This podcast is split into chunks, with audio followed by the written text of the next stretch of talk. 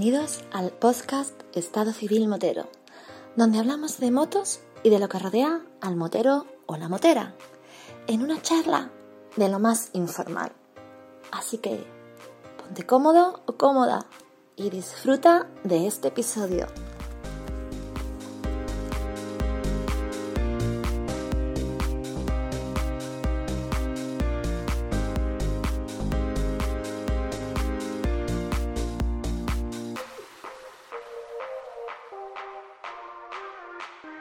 Pasa, chaval? Hombre, Vampi, ¿cómo que te has acordado de mí? hay dos opciones. O bien ya no te quiere nadie porque eres. O bien me echan mucho de menos mi club de fan y me están requiriendo. ¿Qué es lo que te ha pasado? Di, di, qué opción es. Serás mamón, pero si te llamé hace dos semanas y me dijiste que ibas a salir en moto y que no podías. no, no, no, no, no, no, no, no, un segundito, un segundito. Rectifico. No ibas a salir en moto, ibas a coger un vuelo. Vale, pero mi contrato, ¿qué es lo que decía? ¡Ha llegado cansino! ¡El cansino! Que nosotros grabamos siempre y cuando no estemos andando en moto. Como yo soy de los que se monta en moto, pues hay veces que no tengo más remedio que declinar tu maravillosa oferta porque estoy haciendo kilómetros. Entonces, ¿en qué quedamos? ¿Que yo te llamo cuando tú sales en moto o, o es que yo no te llamo cuando tú no sales en moto?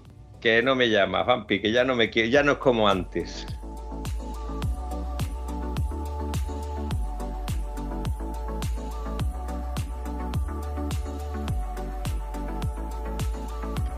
Mira, en eso te voy a dar la razón. Ya no te quiero como antes. Pero estoy seguro de que me vas a querer más que antes en el momento de que tu señora esposa vuelva otra vez a emigrar al frío, gélido alemán. Cállate, cabrón, que me quedan cuatro días. Cuatro días para estar solo y abandonado como un zapato viejo. La moto me mira y me dice, no me vaya a hacer lo de la última vez, Antonio. Lo de la última vez no que cayeron 17.000 kilómetros, cabrón, que son muy poco tiempo para tantos kilómetros. Ya, ya, ya la tienes ya grasadita. Digo yo que habrás lavado la moto aunque sea, ¿no? Eh, la iba a lavar, pero como di una vuelta con ella, pues eh, no me ha dado tiempo. La moto no, no se queja cuando yo la saco.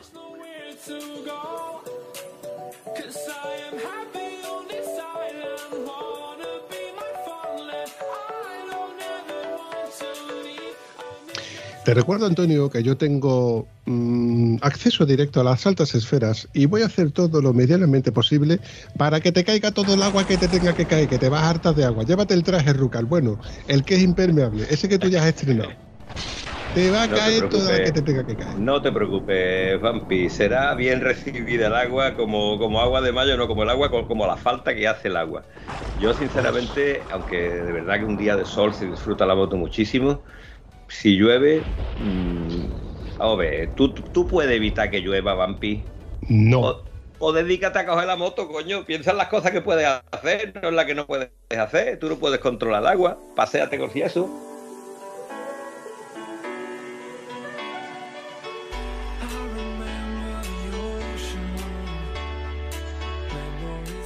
Oye, ¿tienes previsto hacer alguna alguna salida tipo ver a, ver a Pardo para ir por Cantabria o, algo?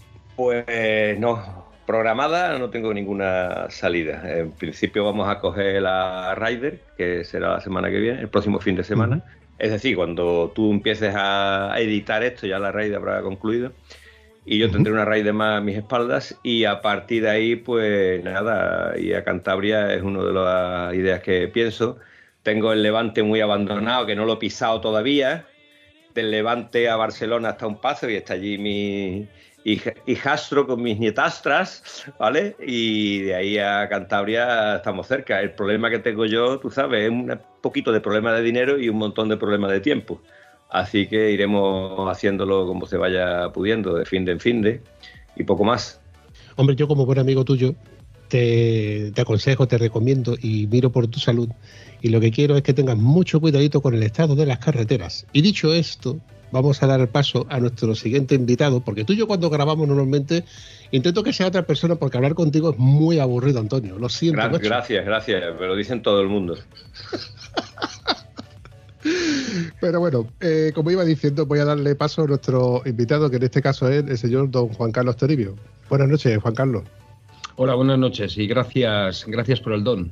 Hombre, las cosas como son. Lo de don es que ya se te ha quedado etiquetado porque, por ejemplo, cada vez que yo hablo con Antonio, o Antonio habla conmigo, o hablamos de ti, porque da la casualidad que últimamente, gracias a nuestra conversación de carretera, como ya la hemos acuñado, eh, sales a colación, macho. Es que sales a colación.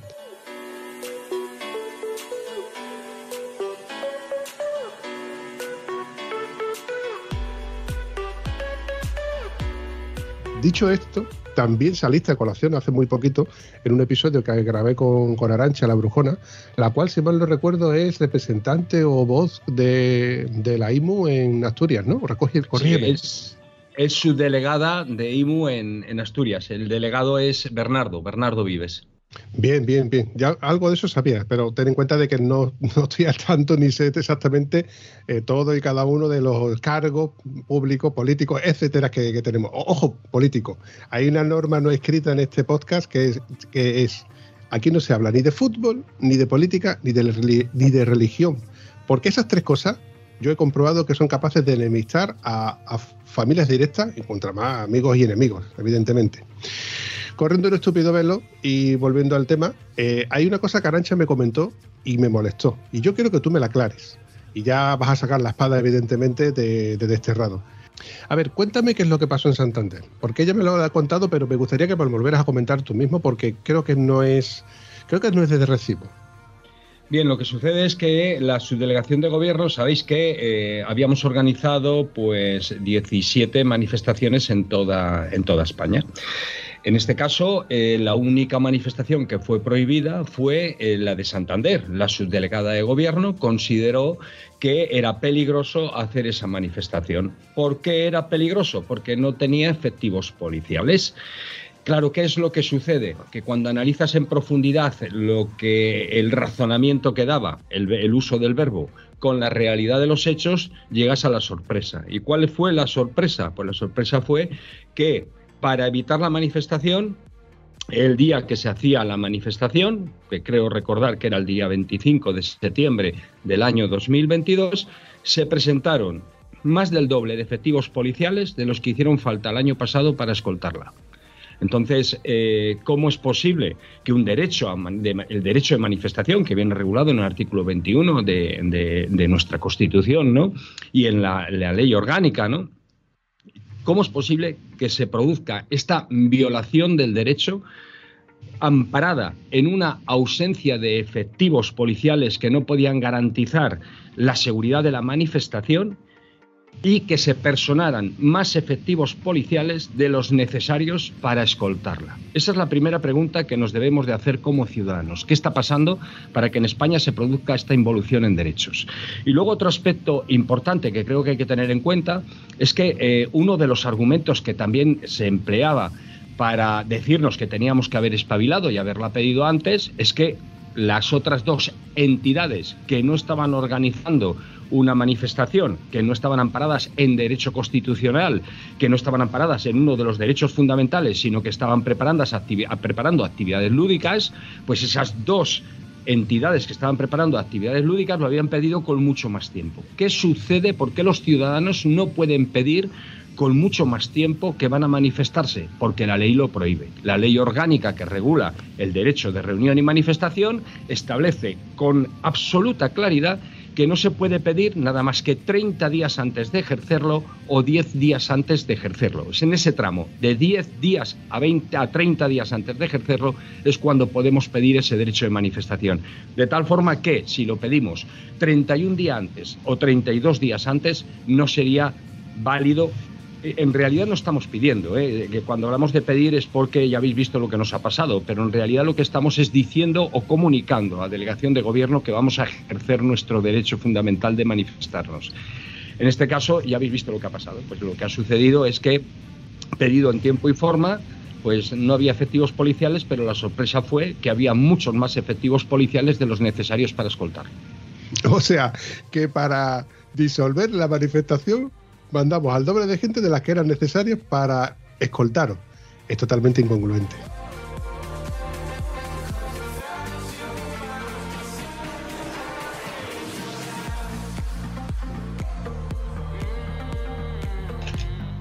no, no, me parece incongruente, Vampi. Esto es una de las cosas que está haciendo la DGT desde tiempo inmemorial.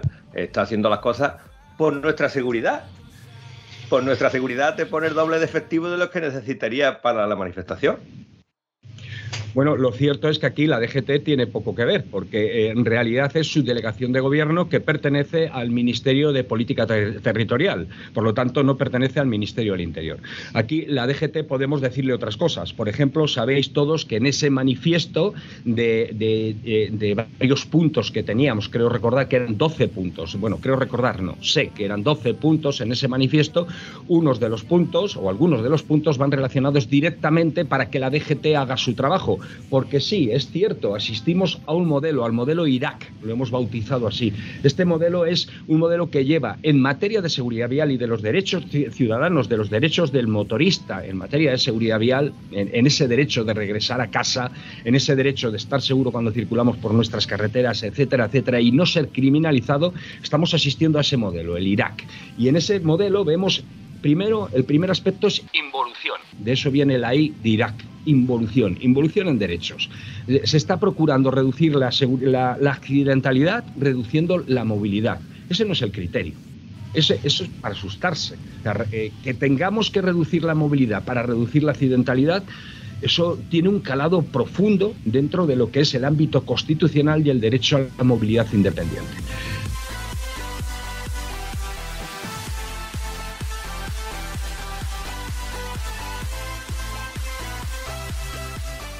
Luego entramos en el segundo aspecto, que es la recaudación. Ahí viene la R del Irak, ¿no? Recaudación. La administración pública tiene un modelo de recaudar. ¿Por qué creéis, si no, que pese a que siguen incrementándose las colisiones frontales en carreteras convencionales, se intentó justificar en el Senado para destruir ese margen de seguridad de 20 kilómetros hora que desde el año 1976 teníamos para poder realizar las maniobras de adelantamiento en carreteras convencionales, que era para reducir las colisiones frontales. Eso se defendió en el Senado por el partido que, que en ese momento defendía la destrucción de ese margen de seguridad resulta que las colisiones frontales siguen aumentando y al final advertíamos, y en mi canal en Desterrado sabéis que lo decía, que ojo, porque esto tenía un objetivo, que era recaudar, porque tenían un problema con los radares de tramo y había que anular ese margen de velocidad que se podía incrementar para realizar las maniobras de adelantamiento para poder cobrar determinadas denuncias porque se podía recurrir. Bien, ¿Qué ha pasado? Pues que pese a que en el 2017 rajaron el centro de las carreteras, luego bajaron la velocidad de 100 a 90 en carreteras convencionales también con el mismo criterio, y ahora quitaron el margen de seguridad de 20 kilómetros hora, pese a todo eso, las colisiones frontales en carreteras convencionales siguen incrementándose. Porque el objetivo es la recaudación.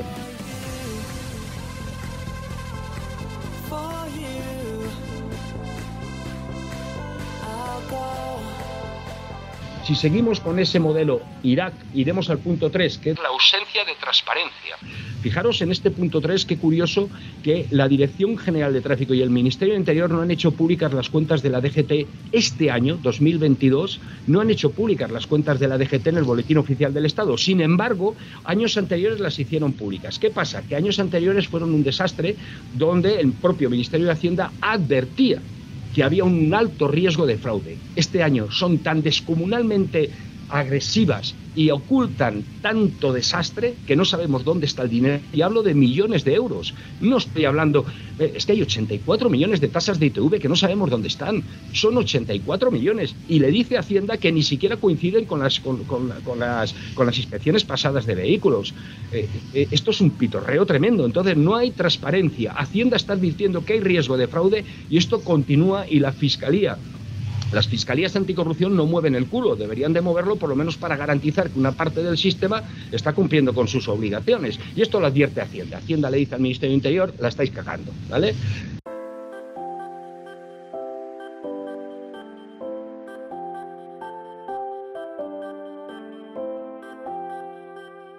Y luego hay otro aspecto en este modelo Irak que ya por fin es la C, criminalización constante. Señores, lo vivimos todos los días en el colectivo motorista. Se controlan 14.990 motos. Estoy hablando del 17 de septiembre del 2022, la nota de prensa que emite la Dirección General de Tráfico. Y dentro de uno de los subtitulares dice que es que vamos drogados. Dentro de uno de los, de los subtitulares, la Dirección General de Tráfico nos dice que es que vamos drogados. El control era de 14.990 motos. Se detectó a 5 que habían consumido drogas. 0,03. 2.998 motoristas eran necesarios para encontrar a uno que había consumido drogas y eso lo convierten en un subtitular. Yo desde aquí, desde vuestros micrófonos, asumiendo la responsabilidad de mis palabras, le digo que son una manada de sinvergüenzas.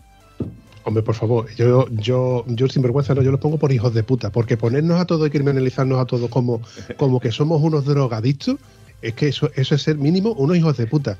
Que, que a mí me. o sea, yo como motorista, como, como usuario de la motocicleta y, del, y de mi vehículo que me lleva a trabajar, que tengo que tener mi vehículo en perfecto estado, con mis ruedas en perfecto estado, que pago mi seguro, que pago mi sello, que me equipo de arriba abajo por mi seguridad, que encima me digan que yo soy el drogadicto, entonces ¿qué pasa? Que yo me estoy tomando pitorreo todo, todo el dinero que me estoy gastando e invirtiendo en mi seguridad y en la de todos vosotros que circuláis conmigo en la carretera. Hay que ser muy hijo de puta, ¿eh? En honor a la verdad, eh, una cosa es el comentario que diga la versión oficial, ¿vale? Que esto se da desde la oficina, porque eh, una cosa es la realidad y otra cosa es lo que, lo que interese políticamente en cada momento. Pero a mí de las veces que me ha parado la Guardia Civil en moto, me ha dicho, es que mira, que yo sopla aquí porque, o sea, que ellos mismos ya saben, tienen la total seguridad, que eso se ve cuando tienen la duda y cuando tienen la seguridad, que no vas a dar positivo porque vas en la moto. O sea, que, tú estás viendo que la actitud que tiene esta persona es de que tengo que hacer control y te lo hago, ¿vale? Pero en ningún momento están como otros casos que lo voy a tener que contar, ¿vale? Que te ven venir y ya te están marcando de delincuente.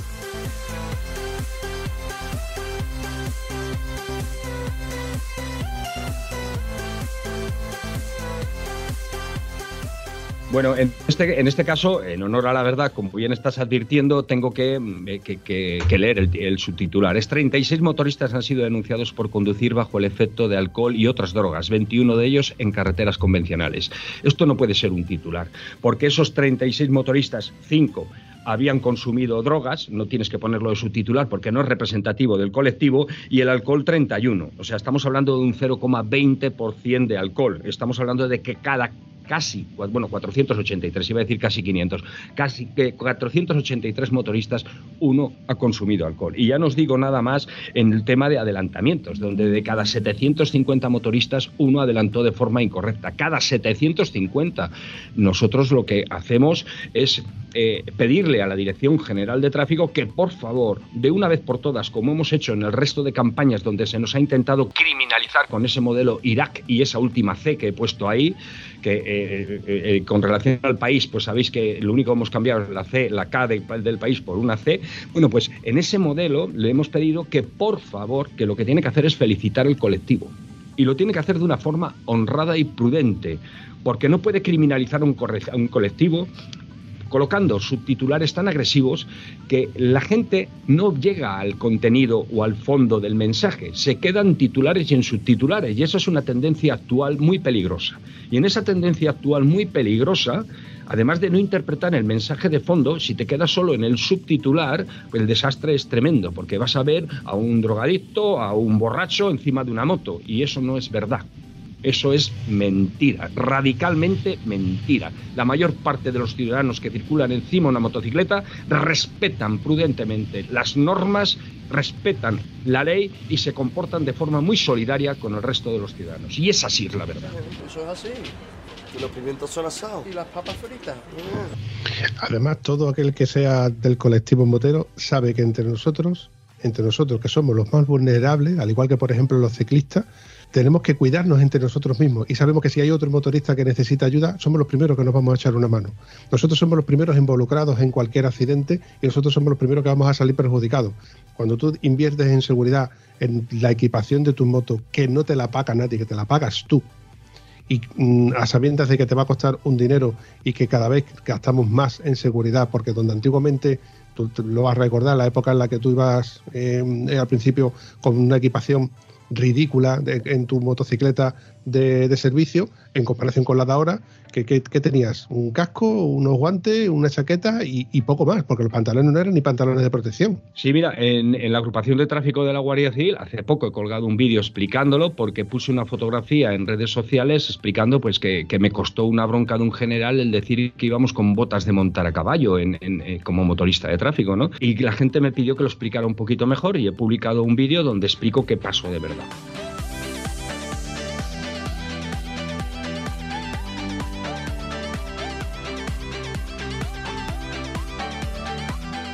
Bueno, pues ¿qué pasó en todo el recorrido? Pues nosotros circulamos con un pantalón de tergal, con unas botas de montar a caballo, con una chaqueta, en el mejor de los casos, si hacía frío, pues para protegerte del frío, que no tenía ningún tipo de protección. Yo sí que es verdad que debajo llevaba equipación de moto de enduro y que llevaba espaldera, llevaba cosas, pero yo lo llevaba escondido para que no se me dijera que era una falta de uniformidad. Y luego ya no os digo nada cuando yo, me, cuando yo estaba prestando mis primeros servicios en la agrupación de tráfico de Guardia Civil con aquel casco medio huevo, blanco, dural force, que cuando te golpeabas, te caías de la moto, el mismo casco se giraba hacia atrás y te desnucaba. No sé si sabéis lo que nos sucedía, ¿no? Y por eso se retiró, porque era un casco que desnucaba, que separaba el atlas de la C7 y, te, y fallecías por el movimiento que hacía el Ante esa realidad, pues yo me enfrenté a que se modificara todo eso. En aquel momento era el año 1995 cuando salió la ley de prevención de riesgos laborales. Entonces en el 2005 decidí enfrentarme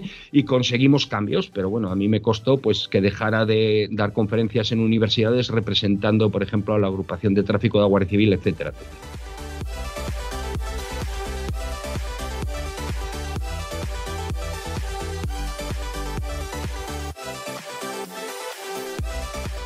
Me quedo alucinando cada vez que te escucho, Juan Carlos, de verdad. Me quedo alucinando porque mm, hay cosas que caen de su peso, pero lamentablemente el que tiene la batuta, el que puede dirigir que cada cosa vaya a su sitio, mm, eh, se está dedicando a otras cosas. No sé cómo.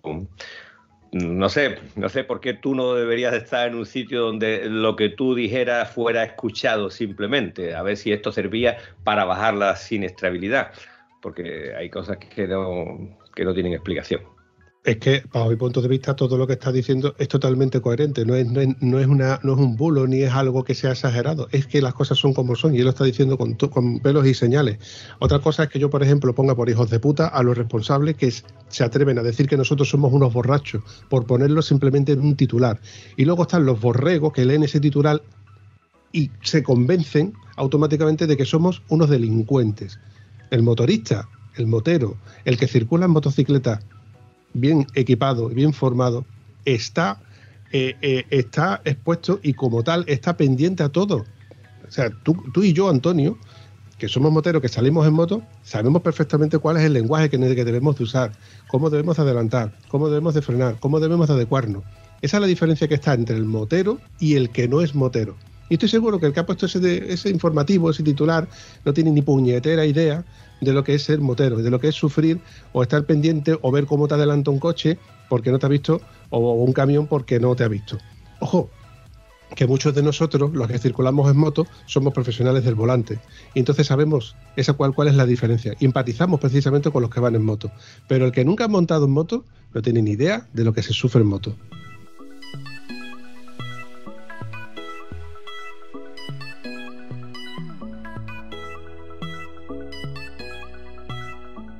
Me vienen a la cabeza dos anécdotas que, como sé que os gustan, pues os voy a contar la primera. Estando prestando mis servicios en la agrupación de tráfico a civil, yo circulaba con una K75 y circulaba en sentido Barcelona. Estaba en la Nacional 2 y creo que era a la altura del kilómetro, era pasado Peñalba, entre Peñalba y Candasnos entre Peñalba y Candasnos, cerca de un restaurante que se llamaba, que ya no existe, Las Tres Jotas. Es una recta, era una recta, ahora ya ha cambiado porque hicieron variante, era una recta, y mm, circulábamos normal, yo iba de jefe de patrulla, por lo tanto iba adelante, y de golpe me encuentro con que un vehículo salta detrás de un camión, un turismo, y se tira de frente para mí y me empieza a dar luces.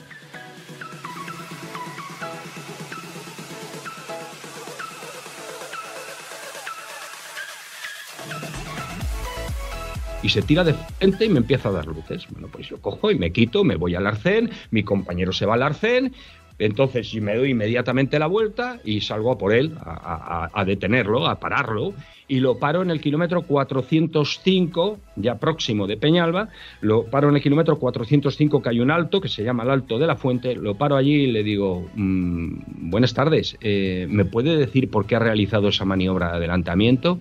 Me dice, ay, usted perdone, yo también me he asustado. Es que pensé que era una moto normal, no era una moto de la Guardia Civil. Entonces, yo me quedé sin argumentos, me callé y lo que hice fue, hice una denuncia por conducción temeraria, por un adelantamiento obligando a la patrulla de la Guardia Civil a desplazarse al arcén para evitar la colisión frontal y el accidente, y además hice mención a lo que había dicho, a esa acción de riesgo. Es que era una moto de la Guardia Civil y no sabía que era una moto de la Guardia Civil, que creía que era una moto normal. Y entonces le propuse para la suspensión cautelar el permiso de conducir por no estar psicológicamente bien. Sí, ya está. Y es, eh, en aquel entonces el Real Decreto en el que me amparé era el Real Decreto, si alguno lo quiere consultar, el 772 del año 97, que hoy tiene su sustituto en el 818 del año 2009, que es el Reglamento General de Conductores. La pérdida de cualidades de una persona para conducir cuando le da igual poner en riesgo al resto. Esta es la primera anécdota. Y la segunda anécdota, pues se me ha olvidado la primera se me ha olvidado, directamente se me ha olvidado. Hombre, es que es un poco fuerte, es un poco fuerte. hombre, es que creía. Joder, tío. Pero la mano que tiene, venga, cuéntamelo. Es que esta parte es la que yo uso estas cositas para las tomas falsas. ¿Tú te acuerdas, Juan Carlos, de que yo tengo las tomas falsas? No hay tomas falsas, no se ríe igual. Juan Carlos, hay que comerte los huevos, pero en dos tiempos aquí en Andalucía, cuando un tío tiene la razón y sienta cátedra, se dice, te como los huevos, Juan Carlos. La verdad, hay que decir las cosas como hay, que decirlas como son. Ojo, te explico por qué, porque fuera de, de Despeñaperro de arriba, cuando se dice te como los huevos, suena regular. Y si está tu señora adelante, pues puede sonar incluso peor. Pero mira, eh, mientras que te viene la segunda anécdota, que no te, no te preocupes, pero hay una cosa que sí te quiero comentar.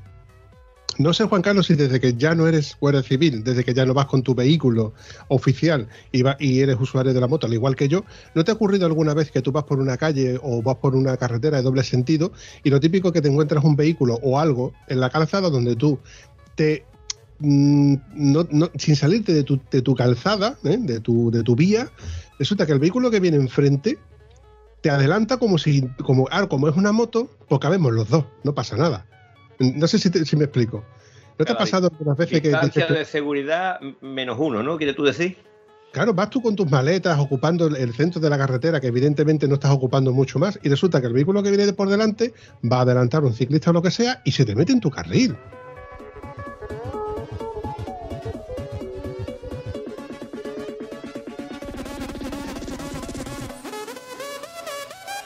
Y hay otra, hay otra casuística que es muy peligrosa y que se me da mucho, pero bueno, hay muchas anécdotas que se, que se me han dado ya fuera también como ciudadano y participando de, mi libertad y, de, y ya fuera de profesión, ¿no?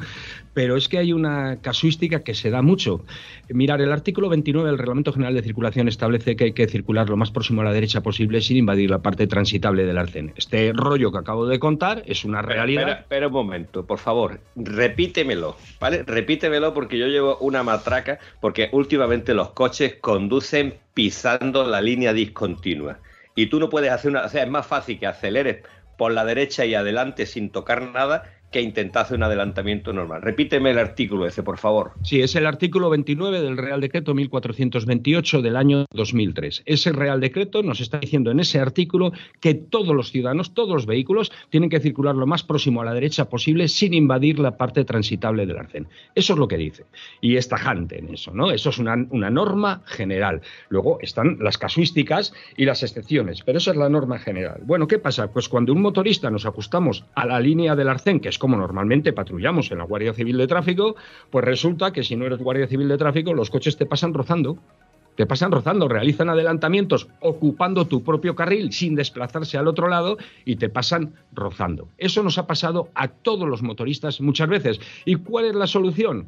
Pues lamentablemente incumplir el artículo 29, eh, centrar tu trazada dentro de carril, meterla dentro de carril la moto y entonces ellos ya ven el riesgo de otra forma. Fíjate que tú lo haces porque quieres cumplir la ley y porque así favoreces su campo visual y resulta que al final tienes que no cumplir la ley y estropear su campo visual, dificultar su campo visual para evitar que te, pasen rozando cuando te realizan una maniobra de adelantamiento. La pregunta es, eh, ¿por qué de un tiempo a esta parte los vehículos, coches, bueno, normalmente coches, motos, camiones, todos circulan no pegados a la derecha, sino pegados a la izquierda, casi pisando la línea continua. Yo he presenciado choques de retrovisores, de ahí uno tan cerca y otro, y yo, vamos a ver. Yo recuerdo, eh, aquí hay una festividad que es lo más grande que hay, que es el Rocío Grande. ¿Vale? Pues el Rocío Grande, la carretera de Almonte al Rocío, en un lunes del Rocío, donde está circulando lo más grande, en una carretera que en aquella fecha no tenía arcenes, yo tenía una maravillosa Montesa 360 y tuve que ir en pleno tráfico brutal al monte, coger una llave y volverme al Rocío. Y resulta ser que esa faena yo con la moto la realicé en una hora y poco. Es decir, a la velocidad que lo haría un día normal que fuera muy despacio. ¿Por qué? Porque aunque la carretera llevaba un tráfico descomunal, o sea, era caravana o parado, caravana o parado, el centro tenía casi dos metros para poder circular con mucha precaución. Pero eso hoy día es imposible. O sea, la carretera con un arcén maravilloso, la gente le huye al arcén. Entonces va por el centro, hasta el punto de topar retrovisores de un coche que va con el que viene. Bueno, pero si, si te está diciendo la ley que por ahí no se puede, o sea, que tienes que ir lo más próximo a la derecha.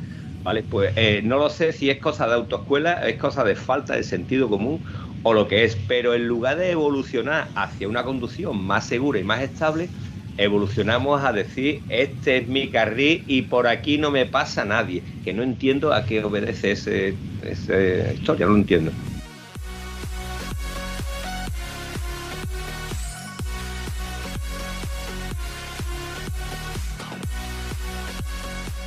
A la pregunta no sabría dar una respuesta, por lo menos con calidad científica. Sí puedo eh, plantear dos hipótesis. La primera hipótesis es que se nos está olvidando conducir. Eso es verdad. Se nos está olvidando conducir porque estamos empezando ya a conducir con miedo.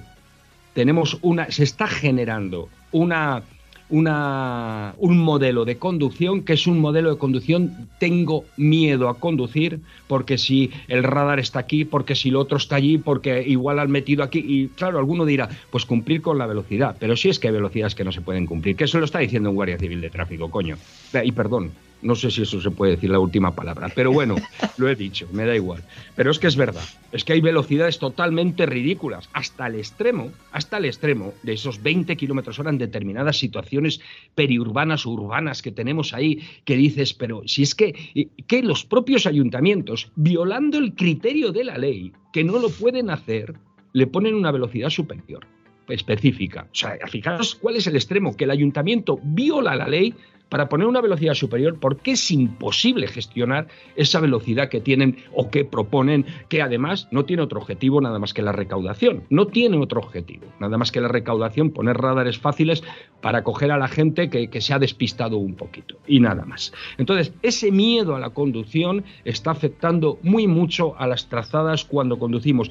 Y dejarme que termine con, con la otra hipótesis que además manejo bastante y últimamente le estoy dando muchas vueltas, trabajamos mucho con dispositivos móviles, con eh, iPad, con, ordenadores, etcétera, etcétera. Y eso hace, esto un oftalmólogo lo sabría decir mejor que yo, eso hace que nuestro lanzamiento de la mirada sea muy corto, nuestras referencias visuales sean muy cortas, etcétera, etcétera. Y entonces tenemos dificultades de eh, focalización y localización estratégica en el entorno y en el tráfico, porque nuestros planteamientos son a corto, a corto plazo, a corto espacio, mejor dicho, porque nuestro lanzamiento de la mirada no es el adecuado. Yo hace poco en un programa de radio recomendé que por favor si llevabas muchas horas trabajando en un ordenador, que antes de ponerte a conducir, acostumbrar la vista a mirar otra vez lejos, porque hay verdaderos problemas con eso, pero tengo que ser sincero, estos son solo hipótesis, habría que investigar y habría que tener argumentos científicos y no los tengo.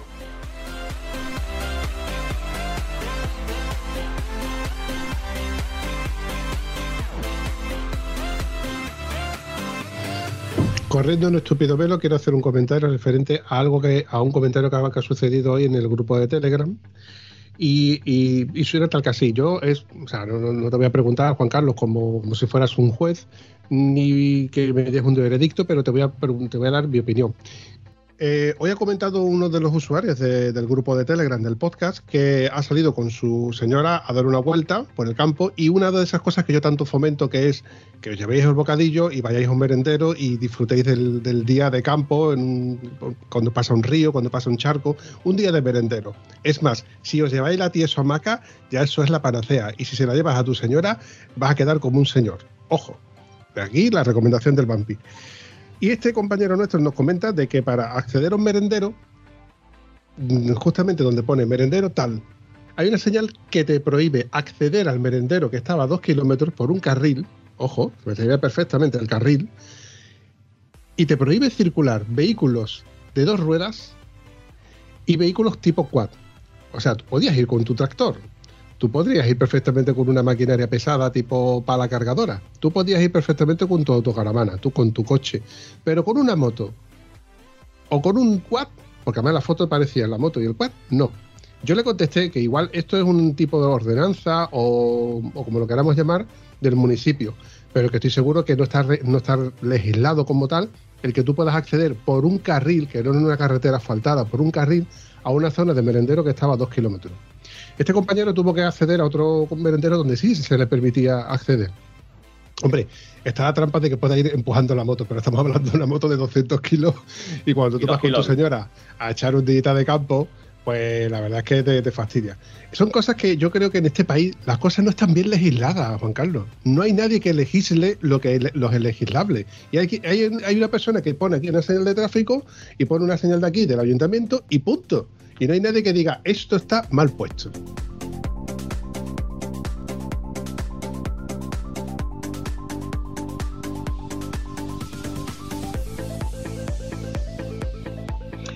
Bien, yo tengo que advertir que el artículo 7 del Real Decreto Legislativo 6-2015 de la Ley de Seguridad Vial está dándole esa competencia al, al ayuntamiento ahora vamos a hablar de lo, ahora bien, vamos a hablar de lo que es justo y de lo que no es justo, ¿no? Pero en términos legales, jurídicamente, sí es cierto que eh, puede que se puede perfectamente eh, limitar el acceso. Has dicho a, todo vehículo de dos ruedas y quad.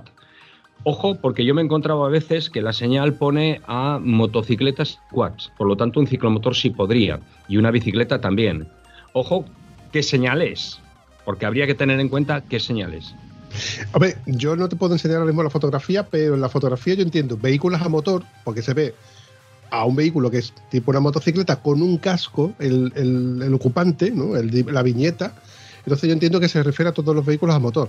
Ojo, mañana voy con una bicicleta eléctrica, que es un vehículo a motor eléctrico, o con una motocicleta eléctrica, que es un vehículo con motor eléctrico. ¿Y cómo se le considera?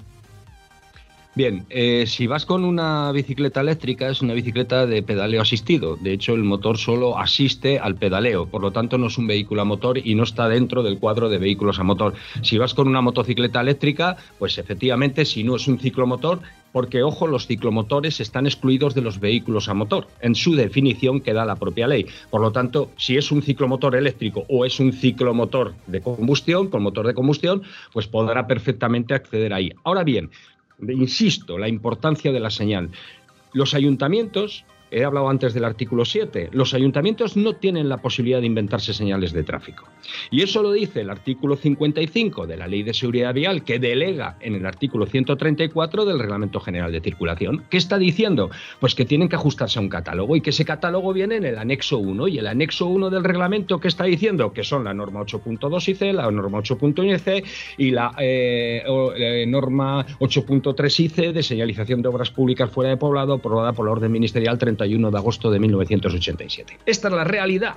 Esa es la realidad jurídica. Y por lo tanto, si esa señal no está dentro de catálogo, no hay por qué obedecerla, porque es una señal que está prohibida. Y lo que sí es denunciable es que exista esa señal.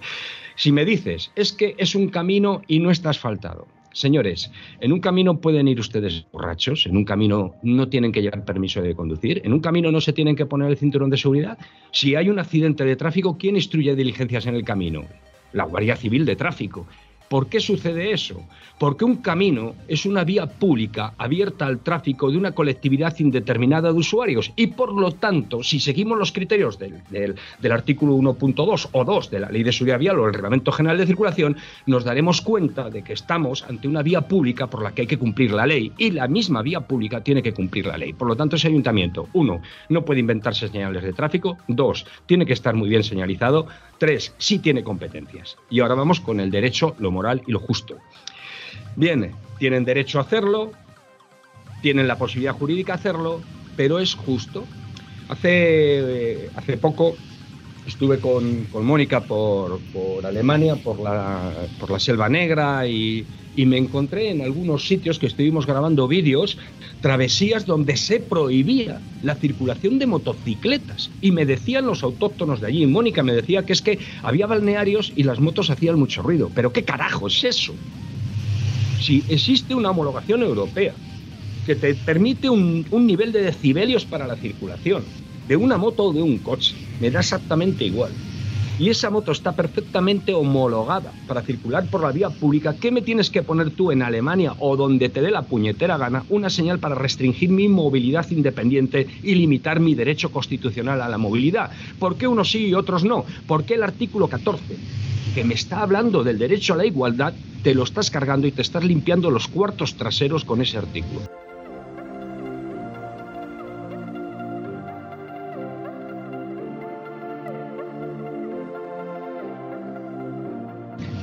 Por quitarle hierro a la cosa y, bueno, por justificar lo injustificable. Eh, en el Rocío hubo una época en que estaba prohibido circular los quads. Y la razón por la que el ayuntamiento llegó a decir, señores, aquí no circula más un quad. Vamos a ver, eh, eh, pobrecito Currito, que es un hombre que tiene unas piernas de 60 centímetros de larga, Mm, que tiene su cuá, que le echa el reborquito detrás para llevarle paja al caballo que lo tiene en la otra esquina, que no puede conducir coche porque no llega con los pies a los pedales del coche, ya no puede coger cuá porque hay una normativa que se lo prohíbe. ¿por qué habéis sacado esa normativa? Pues porque cuando llega el verano hay 200 quads en el Rocío y utilizan el Rocío, que el Rocío es una aldea que no está asfaltada, ¿vale? Entonces tú utilizas el Rocío como circuito. Entonces, una aldea que no está asfaltada, en agosto tú pegas un acelerón con un quad y levanta una nube de polvo que llega hasta matar las cañas. Eso provocó que en su día dijera, señores, hasta aquí hemos llegado con los quads. Amén de motos de enduro, amén, etc. es una barbaridad. Esto se llama cortar, eh, cortar por lo sano, digamos. ¿no? Quitas todo y ya está. Me creo que el, caso del carril este seguramente habrá habido circulación abundante de motos, de gente que van de cachondeo pegando cuatro acelerones, cuatro caballitos en una pista, mm, de quad por supuesto, y esto haya provocado, dicho señores, cortados por los sanos y hasta aquí hemos llegado. Yo esto no lo veo justificable, pero creo que la única razón que hay para poder quitar la libertad a una gente es esto. Así como lo de la selva negra, si te vienen 200 trails que pasan por allí, ni te enteras. Pero como te, va, como te venga 5 Harleys con chicas con chupas de cuero, se puede liar mm, gorda, ¿vale? Se puede liar gorda porque eso ya hace mucho más ruido.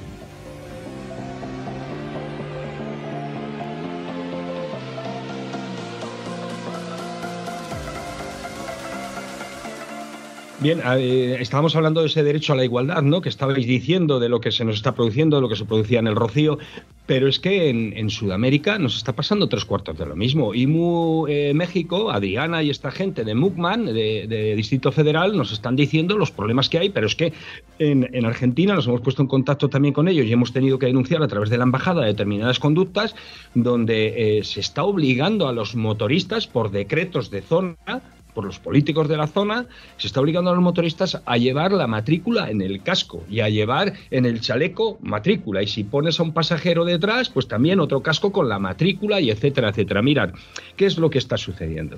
Cuando un sistema es incapaz de controlar la delincuencia, trata a todos como delincuentes. Y eso es una burrada. Eso no se puede hacer nunca. Eso pasa cuando eh, llegan los, algún endurero, yo soy endurero, ¿eh? y me encanta el monte y soy endurero y no voy a dejarlo de ser nunca. Pero cuando llega algún endurero destructivo de los que destruyen todo, pues nos hace mucho daño al resto de los endureros, que vamos por las pistas o por las zonas donde a lo mejor se prona hace un poquito la vista gorda porque por ahí no vamos a hacer ningún daño o lo que sea y tal, ¿no? Pero bueno, al final esa parte es hasta, hasta como decíamos en nuestro manifiesto de la manifestación del 25 de septiembre, ese punto 12, que se regule el uso de la moto de campo a través de una licencia verde, a través de un programa de formación y de un seguro de esos endureros, de estos o nosotros como endureros, que podamos hacer uso del monte. Eso es el 12 punto de nuestro manifiesto en la manifestación del 25 de septiembre del 2022.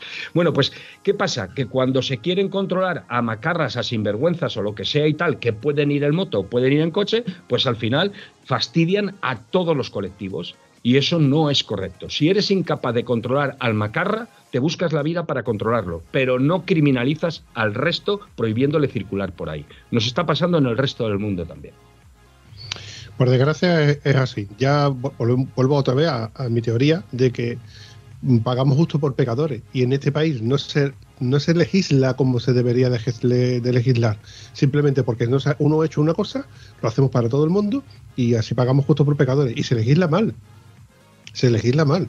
Y bueno, en el episodio aquel que estuvimos hablando con, Gonzalo, que donde se habló de que dónde va a parar el dinero que nosotros invertimos en nuestros impuestos, dónde va a parar el dinero del tema de las ITV, cuando además nosotros mismos tenemos que equipar nuestra moto con buenos neumáticos para que puedan pasar de sus ITV, donde nos gastamos un pastizal en seguros, donde pagamos un pastizal por nuestra equipación, etcétera, etcétera. Bueno, pues al final esto vuelve a ser la, pescadilla que se muerde la cola. Pero ya hay una cosa que quería comentarte, que Antonio está presente, sobre un compañero que nos pasó una cosa y él me llamó la atención sobre una forma que tuvieron los agentes de la autoridad de, arreglar la situación. Eh, eh, explícate, Antonio, ¿cómo fue? Vamos a ver, esto fue hace un tiempo, eh, fue justo después de una, una lluvia importante Estuvo varios días lloviendo bien. Y eh, como las carreteras están en perfecto estado de conversación y limpieza, pues todo el polvo, tierra, chinitos que había en la parte alta de la carretera, pues con el efecto de la lluvia bajó a la misma curva. La curva no es tal, sino es la salida de una rotonda. En medio de la carretera había unos agujeros importantes. Eh, ¿Qué es lo que haces tú cuando conoces la carretera y sabes que está el agujero allí? Pues te cierras en la curva, es decir, tomas toda la curva literalmente por el arcén, el interior del interior, ¿vale? Por lo circular por el arcén eh, no está bien visto, ¿verdad, Juan Carlos? Bueno, la ley eh, prohíbe circular con el, por el arcén salvo causa justificada. Vale, pues, pues o sea, de hecho la raya del arcén está borrada porque todo el mundo coge la curva por ahí. La cuestión está que mi querido Juan, en vez de coger la curva por el interior, es decir, por el arcén, la hizo legalmente. Claro, encontrándose que en el centro de la vía hay unos agujeros de metro, dos metros de largo, en el que puedes meter un guante de moto con todas sus protecciones que no lo vas a ver, o sea que el guante se queda dentro. Calcula unos 12 centímetros de profundidad el agujero. Cuando este se da cuenta de que está ese agujero ahí, se abre un poco más al abrirse un poco más, está pisando la zona sucia. Esta zona sucia, que normalmente tiene dos dedos de polvo, tenía más de cuatro dedos de tierra, del, vamos, de tierra, de asfalto, del chinito del asfalto, del mismo color que el asfalto. Es decir, cuando se dio cuenta que estaba pisando eso, fue cuando la moto con sus controles de tracción se fue a la mierda. Con resultado de ponerle el pie derecho mirando para atrás rotura inmediata de tibia y peroné, eso es seguro. ¿Vale? Entonces, cuando, en fin, eh, aquello, ambulancia, pasamos mal, el susto, eh, llega la policía y a la Guardia Civil y le digo a los guardias civiles, poniendo la moto, a ver en qué, en qué marcha iba. La moto es automática, le tiene que dar al selector para ver qué marcha está, pues está en segunda, ¿vale? Perfecto, pues está en segunda. Y le digo, vamos a ver, ¿ustedes nos pueden denunciar el estado de la carretera? No, no, si nosotros denunciamos es que no nos hacen caso. Ah, bueno, vale. Cuando llega el atestado del maravilloso evento, la causa del evento, según apuntó el guardia en cuestión, fue no adecuar la velocidad al estado de la vía. Es decir, a qué, estado, velocidad tienes que pasar por ahí para adecuar la velocidad al estado de la vía. Tienes que circular por el arcén, que era lo único que estaba limpio, para poder evitar los agujeros que había en la misma vía. Casualmente a la semana siguiente ya habían tapado los agujeros. Pero la mierda de la carretera, el barrido que necesita esa carretera lo sigue necesitando igual. Ahí no se ha barrido absolutamente nada. Yo, eh, en ese aspecto, cuando hicimos este comentario, yo lo que le dije a Antonio era que la, la, conversación de carretera hace lo que le dicen. Y la conversación de carretera, si no recibe la validación del presupuesto de barrer todo ese tramo de carretera, no lo va a hacer, por, por su cuenta y riesgo, evidentemente. La autoridad toma constancia, pone el informe y el informe va a quien tenga que ir. Y la conservación de carretera hace un informe donde dice la carretera pues estaba sucia o no estaba sucia y se tapa lo que haya que tapar. Punto. Luego haya que barrer, pues sí, se barrerá cuando haya que barrer, pero todo el tramo completo. Eso pueden pasar meses hasta que se autorice a la conversación de carreteras a hacer ese, ese cometido.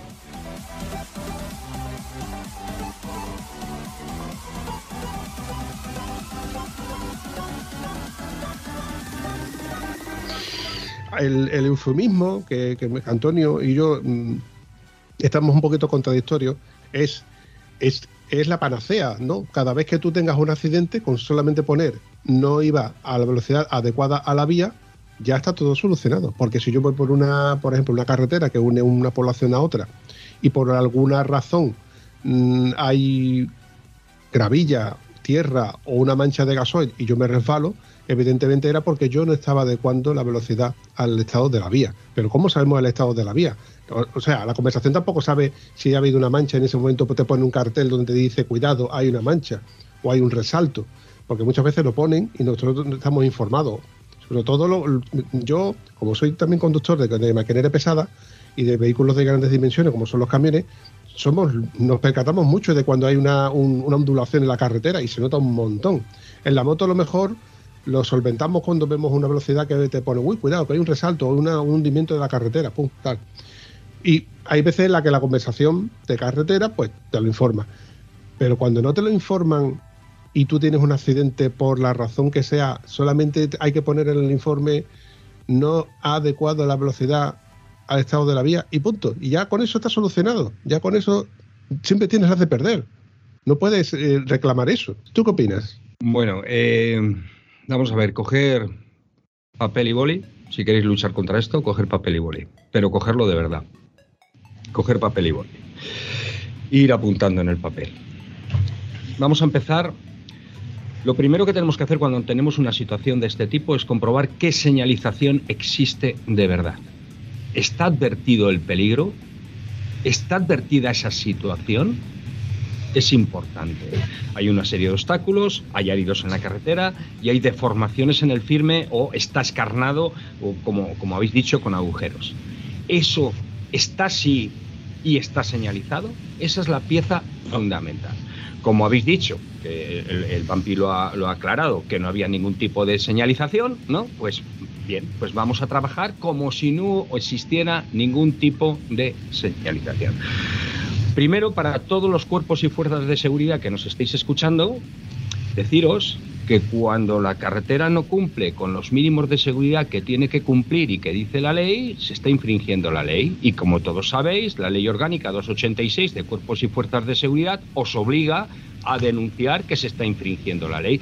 Pero no solo la Ley Orgánica 286 de Cuerpos y Fuerzas de Seguridad obliga a eso, también obliga el Real Decreto Legislativo 6-2015, que nosotros nada más que la Ley de Seguridad Vial. Y fijaros porque hay en el rango piramidal existe otro Real Decreto todavía, el Real Decreto 320-94, que es el procedimiento sancionador en materia de tráfico. Fijaros como hay dos, tres leyes que os obliga a vosotros como agentes de la autoridad a denunciar al titular de la vía cuando no cumple la ley. Ahora continúo con los agentes. Vamos a hacerlo como si fuera una clase de formación básica para ciudadanos y para agentes. Primero para los agentes de la autoridad, es lo que estoy trabajando.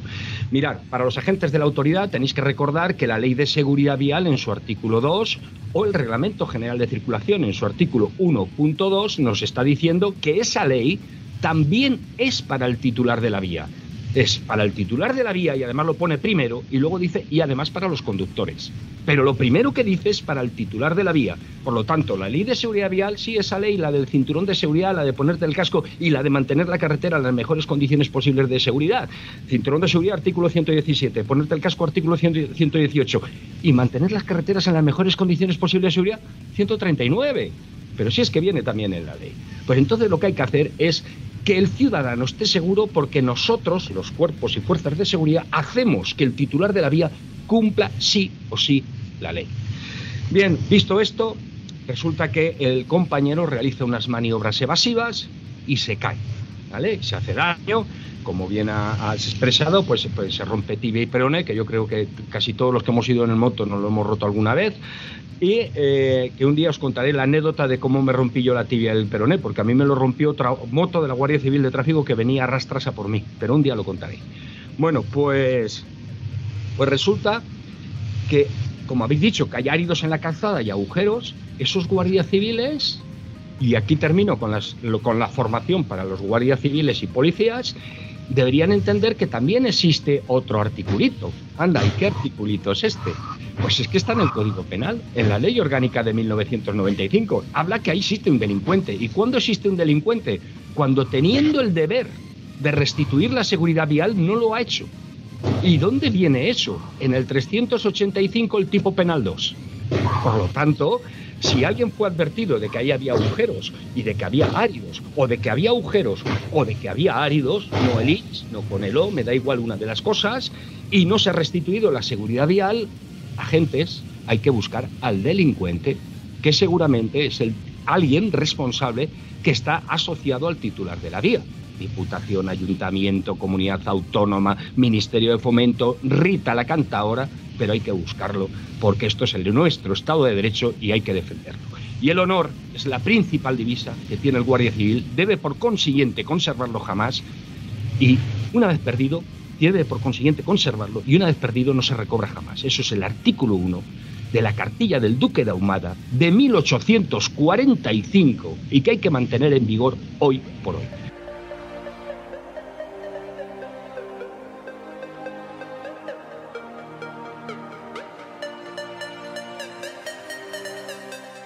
Bien, ahora con los ciudadanos.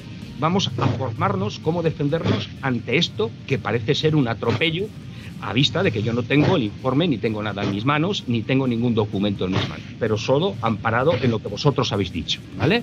Bien, si esto es tal y como habéis contado, ¿cómo deben actuar los ciudadanos? Había testigos, y si había testigos, esos testigos tienen que grabar, hacer vídeo, hacer foto y hacer todo lo que les dé la puñetera gana. Y me da igual, se, graba también a los cuerpos y fuerzas de seguridad.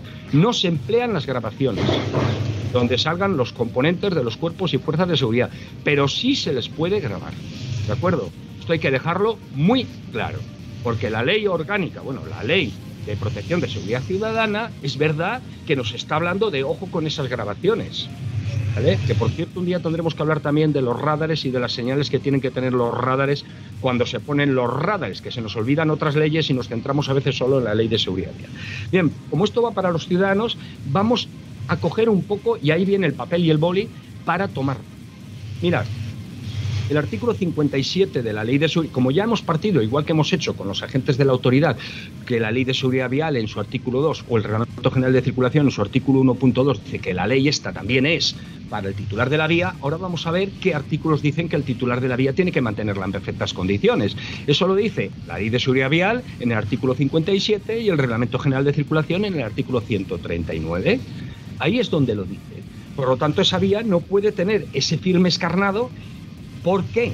Porque hay una norma técnica, que es la norma 3.1 IC, tomen nota, señores, que nos habla de eh, la 3.1 IC es trazado, perdonar, perdonar, perdonar, la 6.1 IC, vale, la 6.1 IC que nos está hablando de el firme, del firme, ¿vale? De cómo tiene que ser la regularidad funcional del firme, el estado del firme. Y eso se une con otro documento técnico que lo vamos a llamar, si se llama PG3, ¿vale?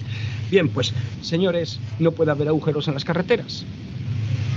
Y si meto un guante de moto y se queda dentro, eso es un pedazo de agujero. Entonces, por lo tanto, estaríamos o bien ante un delito o bien ante una infracción. Como además hay áridos, es obstáculos y es sustancias. Estaríamos también ante los supuestos que establece el artículo 4 y 5 del Reglamento General de Circulación.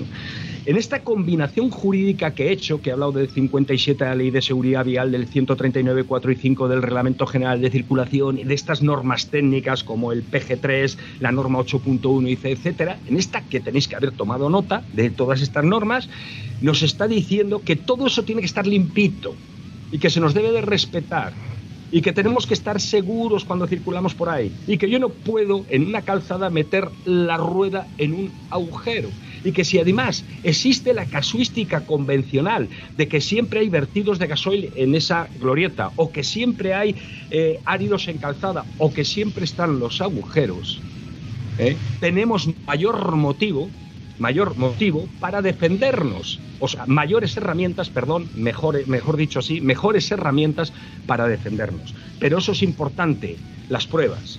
¿Qué tipos de pruebas tenemos en el Estado de Derecho? Tenemos periciales, que son las que yo hago cuando investigo cosas y tal, tenemos las testificales y tenemos las documentales. Un vídeo, una fotografía y, eh, eh, es una eh, documental. Y luego, una testifical es el compañero que ha visto cómo me he pegado la leche por culpa de los agujeros y lo testifica.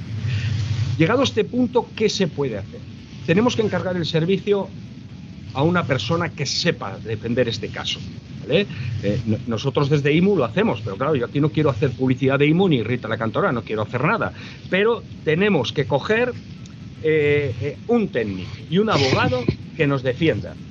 Uno de los mayores problemas que tenemos con nuestras coberturas de seguro es la cobertura jurídica. No da ni papipas. Y no somos capaces de, como ciudadanos, exigir a las compañías de seguro que se incrementen las coberturas jurídicas, porque no le damos la importancia hasta que nos falta la pierna por un guardarraíl o hasta que hemos reventado una moto contra un guardarraíl. ¿no? Entonces es cuando pensamos qué poquita es la cobertura jurídica porque no me llega ni para el procurador.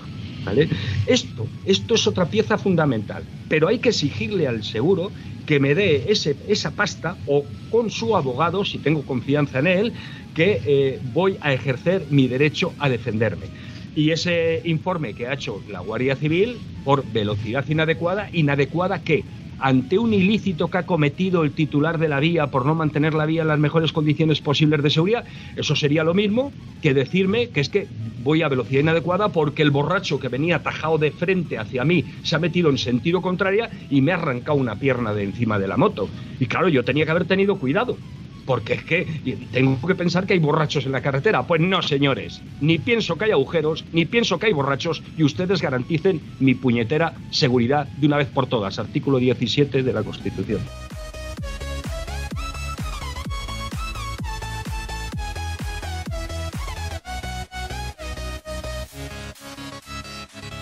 Que coste Juan Carlos que yo no te he traído aquí a ti aquí para bosquearte. La idea era reírnos otra vez como la última vez, pasárnoslo bien y echar una risa. Pero es que evidentemente hay cosas que me siguen llamando la atención, me siguen mosqueando y yo también me enervo al igual que tú. Y yo quiero que tú aproveches ahora que estás en el podcast de Estado Civil Motero porque yo, el Bambi, te doy permiso para que tú nos comentes cómo podíamos informarnos o cómo podíamos suscribirnos o cómo podíamos acceder a la IMU. Bien, a ver, eh, primero voy a explicar qué es IMU. IMU es una organización, es una organización sin ánimo de lucro, de hecho no tenemos un puñetero duro, o sea que vamos fatal, pero es una organización sin ánimo de lucro que lo que pretende, actualmente somos 900 socios más o menos, y lo que pretende es enfrentarnos a las debilidades del sistema que están destrozando los derechos de los ciudadanos que vamos en moto. Nada más, así nace IMU. Nace en el año 2015, en realidad está compuesta en su inicio por un montón de técnicos en rebeldía, que muchos de ellos siguen prestando servicio público en su función pública, por lo tanto no puedo hablar mucho de ellos, pero otros como yo, pues ya fuimos excomulgados y tenemos la libertad de, eh, esgrimir con nuestro verbo la realidad que se oculta debajo de esa, de alfombra de nuestro Estado de Derecho, la alfombra de la mierda, mierda la entre comillas, pero es la, forma de la alfombra de la mierda. Entonces, eh, IMU tiene como misión defender eso y dejar en herencia para nuestros futuros compañeros que van en moto un Estado de Derecho donde se les respete, donde no se les criminalice, donde no se les persiga de forma sistemática, se les trate como macarras y se les defienda por el derecho que tienen a ser protegidos. Eh, eh, eh, ¿Cuánto se paga? Ah, vale, ¿cuánto se paga? Vale, yo pago 30 euros, yo y cualquiera, vamos, yo pago 30 euros al mes, soy socio, entonces pago 30 euros al mes, que no, que no es al mes, que es al año, 30 euros al año, que son 2, y algo euros al, al, al mes, ¿no? 2 euros y pico al mes, eso es lo que yo pago. Y por 2 euros al mes pues algunos colgados como yo, pues dedicamos nuestra vida a, a, luchar. ¿Y para qué se emplean esos dos euros y pico al mes de los socios? Pues para pagar, por ejemplo, este local desde donde estamos haciendo esta grabación, que es el centro de investigación, donde tengo todos los aparatos de investigación, donde tengo los ordenadores, todos los documentos que eh, no pueden estar de, en cualquier sitio porque tienen que estar debidamente custodiados por la ley de protección de datos y toda esa serie de cosas y tal, eh, pagar gasolina, porque a mí no me llegaría el sueldo que me dejó la Guardia Civil para pagar la gasolina, entonces de ahí cojo la gasolina, me voy a ver un accidente a un sitio, me voy a ver una carretera, hace poco he estado en una carretera donde han instalado un sistema de hace muy poquito, además ha salido en todos los medios de comunicación y ya lo anticipo porque eh, el, vídeo desterrado está ahí, va a salir y, es el ASSM6B, que es un sistema de protección para motoristas que se ha instalado en unas carreteras en la provincia de Zamora, recién instaladito, recién instaladito y ha sido eh, en los periódicos ha sido noticia con las fotos de la Diputación Provincial y nos han engañado está hecho una puñetera mierda, está mecanizado, le faltan piezas, eh, nos han engañado y eso 230.000 euros. Por lo tanto, señores, eh, eh, el metro lineal de SPM cuesta 14 euros.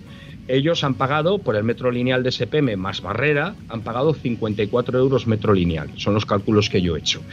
yo no entro en el debate del dinero porque, bueno, se ajusta más o menos con barrera lo que hay que pagar por la barrera completa, no estaría mal pero sí entro en el debate de la ejecución de la obra. Es un puñetero desastre. Bueno, pues, ¿qué, he hecho? Subirme en una moto cuando he tenido la noticia, en la, en la moto que la llamamos Astrea, y en esa moto, que lo que hace es defender los derechos, me he ido hasta el lugar de los hechos, he verificado. En realidad os tengo, tengo que ser sincero porque yo iba a felicitar, verificar y felicitar a la Diputación Provincial de Zamora por su buena praxis en la defensa del colectivo usuarios de motocicletas ahora tengo que denunciar porque lo que parece por fuera el disfraz no es la realidad de lo que hay por dentro. ¿no? Por fuera hay un disfraz, pero por dentro hay otra cosa. Es como si nos pusiéramos cascos homologados y le pasáramos la radial y cortáramos el casco y fuéramos con el casco con una radial pasada por, por, por el casco, ¿no? por ejemplo. O como si en nuestras motos, en los neumáticos, cortáramos los neumáticos o reventáramos las suspensiones, y con las suspensiones reventadas o con los neumáticos destrozados. ¿no? Pues eso es lo que pasa. Cinturón de seguridad de una carretera es el guardarraíl. Al final quería hablar de IMU y me he ido hablar de desastres. Eso no, valgo ni, para hacer publicidad de Eso viene a ser un clásico del podcast de Estado Civil Motero, que nos vamos de un sitio a otro. O sea, Juan Carlos, no te lo tomes en serio porque te recuerdo de que nosotros no somos periodistas, nosotros somos moteros, moterillos, colegas, eh, usuarios de las motos, usuarios de, de, la, de vía. Y en este caso yo te he traído a ti porque tú eres una saplencia, tú tienes unas cosas y unas, unas ideas que a mí no se me hubieran ocurrido. Y la idea era de que tú nos comuniques pues, cómo podemos acceder a, darnos de alta o, ser socios de la IMU.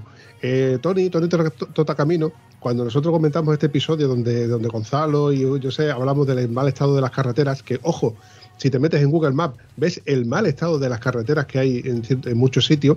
Oh, mm, a ver, yo como doliente... ¿Puedo decir algo? Déjame decir algo, Vampi, déjame, déjame. Quiero decir algo, Vampi. Yo quiero, quiero decir algo, quiero decir algo. ¿Puedo hablar? ¿Puedo hablar? Gracias, gracias. después de que me des la palabra sin haberla pedido casi, prácticamente con un sobre mover la ceja, ¿vale? Eh, hablando del estado de las carreteras, eh, tengo que decir que cuando yo salgo de, mi pueblo con, con la moto, ¿vale?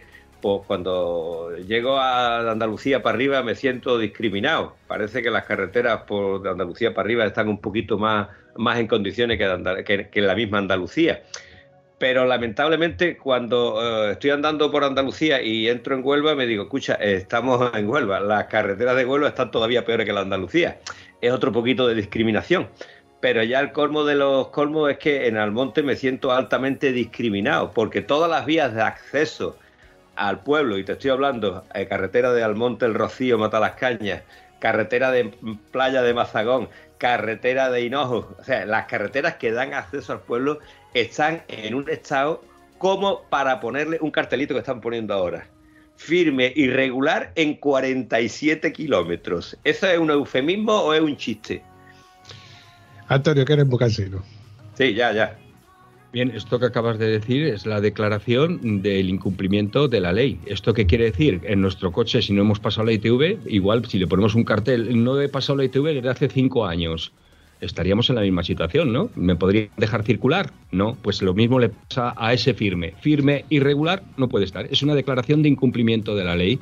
Y si encima lleva, como he visto en algunas carreteras, cuatro, cinco años, seis años, siete años, el incumplimiento está consolidado, por lo tanto, el tipo penal 2, que, al que hacíamos referencia antes, del 385, está consumado. La Fiscalía de Seguridad Vial tiene que mover el culo, buscar al delincuente y, señores, dos años de cárcel.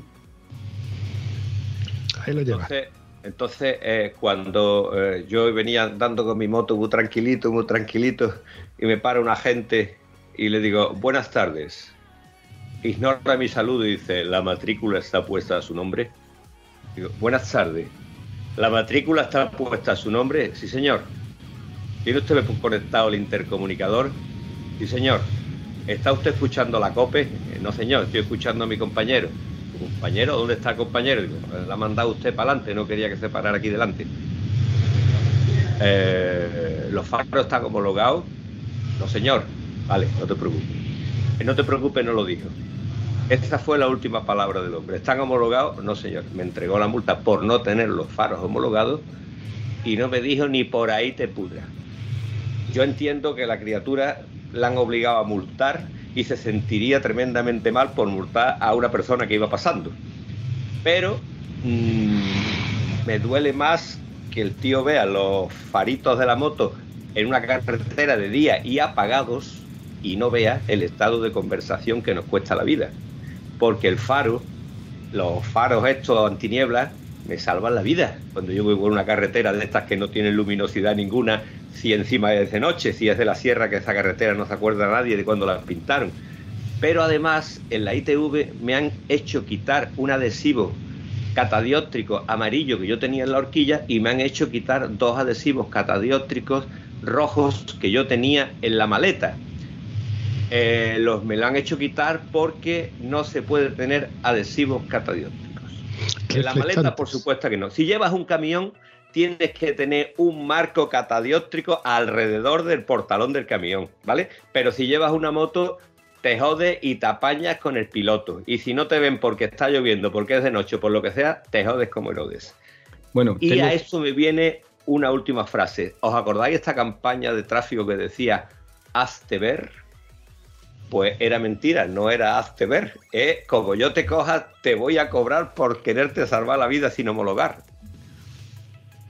Bien, dos puntualizaciones a lo que has dicho. Primero, los agentes de la autoridad sí están obligados a denunciar. Los agentes de la autoridad no pueden multar. La multa es la sanción que viene luego y eso lo tiene que hacer la autoridad competente. Eh, luego, con relación a los catadriópticos, eh, aquí hablaríamos de otro Real Decreto que no hemos hablado en todo el rato, no hemos hablado tampoco de este, pero bueno. Que va, que va, que va, que va, que este va. este es el Real Decreto 2822 del año 98, es el, es el Reglamento General de Vehículos y en ese Real Decreto sí nos dice que podemos llevar unos catadriópticos en la horquilla delantera. Además, que las homologaciones actuales ya vienen con esos catadriópticos en horquillas delanteras porque como, como, como sois camioneros y conocéis el, el, problema que hay, en las incorporaciones antiguamente en los camiones tampoco se exigía que tuvieran los gálibos laterales, ¿no? las lucecitas laterales de posición, ¿os acordáis? Pues eso le pasaba igual a los motoristas que estaban en la zona de espera de una incorporación o se iban a incorporar, claro, las luces hacia dónde van, van de frente, ¿no? Entonces, efectivamente, entonces esas luces permitían que se vieran, o esos catadrióticos que se vieran. Por lo tanto, los laterales, los que vienen de serie en las motos que actualmente se están homologando, sí se pueden, eh, se pueden llevar, de hecho hay que llevarlos. Entonces, no entiendo muy bien por dónde iba lo de que te hicieran quitar eso. Los de las maletas, efectivamente, eso ya es otra cosa, lo de las maletas.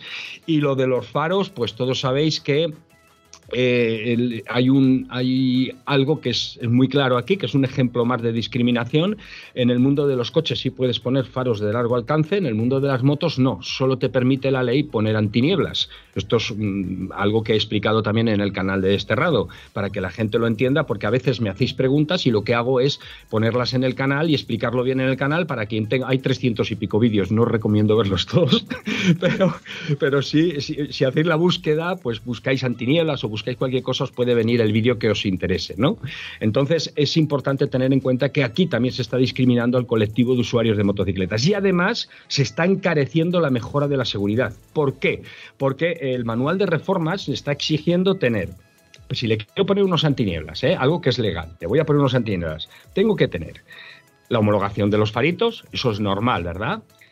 El certificado del taller instalador, que también es normal, pero es que luego hay otro informe más que te cobran lo que les da la puñetera gana, 200, 300 euros, 180, lo que les da la gana, que es que el fabricante de la moto te tiene que, dar permiso para que tú, tu taller, te coloque unos faros homologados en tu moto. Iros al puñetero carajo. Eso es así, cabeza. Ahí lo lleva.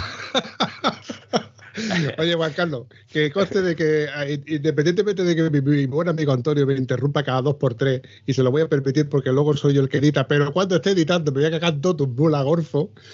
Yo quiero que para finalizar este episodio vuelvas a comentar dónde podíamos encontrarte en YouTube, porque independientemente de que no te conozca, que dudo mucho que aquí en España haya gente que no te conozca, pero eh, hay episodios que se escuchan en el otro lado del charco, en Suiza, Alemania, Finlandia, en Qatar incluso, y me gustaría que tú comentaras dónde podemos seguirte a través de YouTube. Bien, en YouTube está, estoy en el canal de Esterrado, pues al final es un canal que abrí hace dos años y pico para contar cosas que, para sacar esa mierda bajo la alfombra y contar cosas que necesitamos. No pensaba que iba a tener éxito, lo cierto es que sí lo está teniendo, ahora mismo en dos años y pico tiene más de 37.000 suscriptores y hablar de cosas serias y no hacer el, tonto en un, en un, canal y que tenga éxito, pues, pues eh, era algo que era una esperanza que había, que había perdido.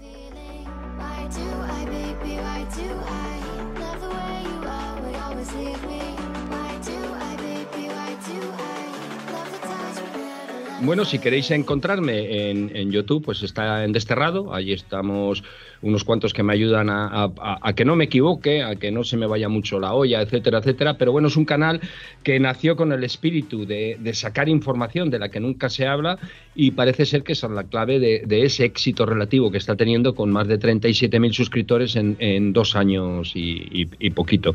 Y luego para encontrar en la página web de, de IMU, pues sería www.seguridadmotociclistas.org y yo sí recomiendo hacerse, hacerse socio de IMU porque es fundamental, es una herramienta fundamental para defender nuestros derechos. Yo creo que es una asociación que debería replicarse en muchas partes del mundo. Actualmente estamos replicados por, por los compañeros de México en México y están haciendo un trabajo excepcional y además nos apoyan siempre en las manifestaciones y nosotros en sus reivindicaciones. Y, con una cota de dos euros al mes, pues eh, de, eh, de unos 30 euros al año, pues podemos seguir trabajando y luchando por la, por la seguridad del, del colectivo. Es muy sencillito. Desterrado e IMU es muy sencillito.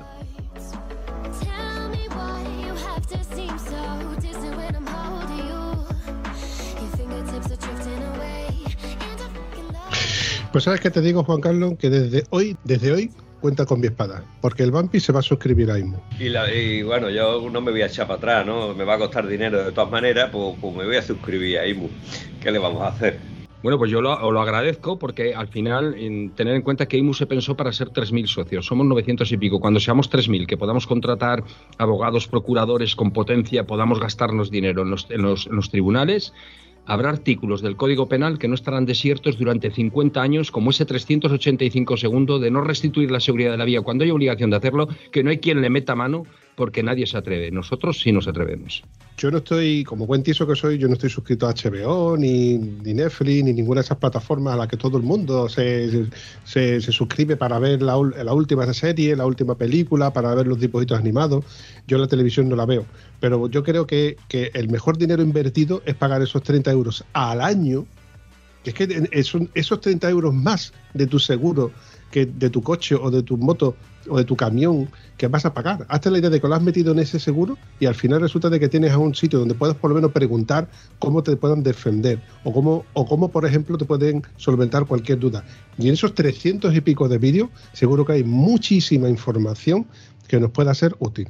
Quería, perdón, ¿tú querías mm, comentar algo más? Que me parece una iniciativa fantástica lo de esto del IMU, ¿vale? Y siempre he dicho, bueno, ¿qué hay que hacer para hacerse socio del IMU? Porque en alguna en algún desafío te he escuchado alguna charla tuya y digo, oye, pues, pues me resulta interesante, pero has hecho lo, mismo que haces aquí. Habla de las cosas, habla de lo que hay que corregir, habla de esto, pero te falla lo que ahora no te ha fallado porque el Vampi se ha encargado de decirte, bueno, Guillo, ¿qué hay que hacer para hacernos socios del IMU?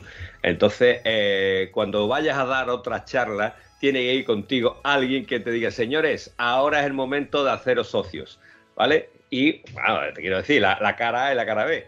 Tú eres eh, el guerrero y tiene que haber alguien que diga, bueno, tú eres el guerrero y yo soy el que le prepara la armadura. Claro, Antonio, como tú y como yo. Tú eres Sancho Panza y yo soy el Quijote. Eh, perdona que te diga, pero no das la talla, chaval. Oye, bueno, yo he dicho que yo soy el Quijote porque soy el caballero de la triste figura, que en comparación contigo, pues evidentemente no voy a decir que tú eres el... el bueno, bueno, corta, corriendo un estúpido, pero vamos a ir despidiendo este episodio, que la verdad que me ha salido un poquito largo, pero me ha molado porque desde el principio al final ha tenido mucho contenido que es muy, muy válido. Que coste, Juan Carlos, que ya te dije desde el principio que mi idea no era cabrearte, mi idea no era que sacaras la espada, sino que te lo pasaras mínimo igual de bien que te lo pasaste la primera vez. Pero yo sé y me consta que todos nos lo hemos pasado muy bien escuchando este episodio. Y en fin, eh, para ir despidiéndolo. Juan Carlos, ¿tú cómo te lo has pasado? No, yo me lo he pasado muy bien. Además, hay cosas que has tenido que cortar de este episodio porque las tienes que cortar, porque no pueden salir. No, no vengas con el cachondeo de dejarlas porque, porque me puteas. Pero, pero bueno, yo sé que las vas a cortar, que eres una persona. Por los cojones. Y, va a quedar fantástico el episodio y me lo he pasado muy bien. Y la parte seria es la que dejas, ¿vale?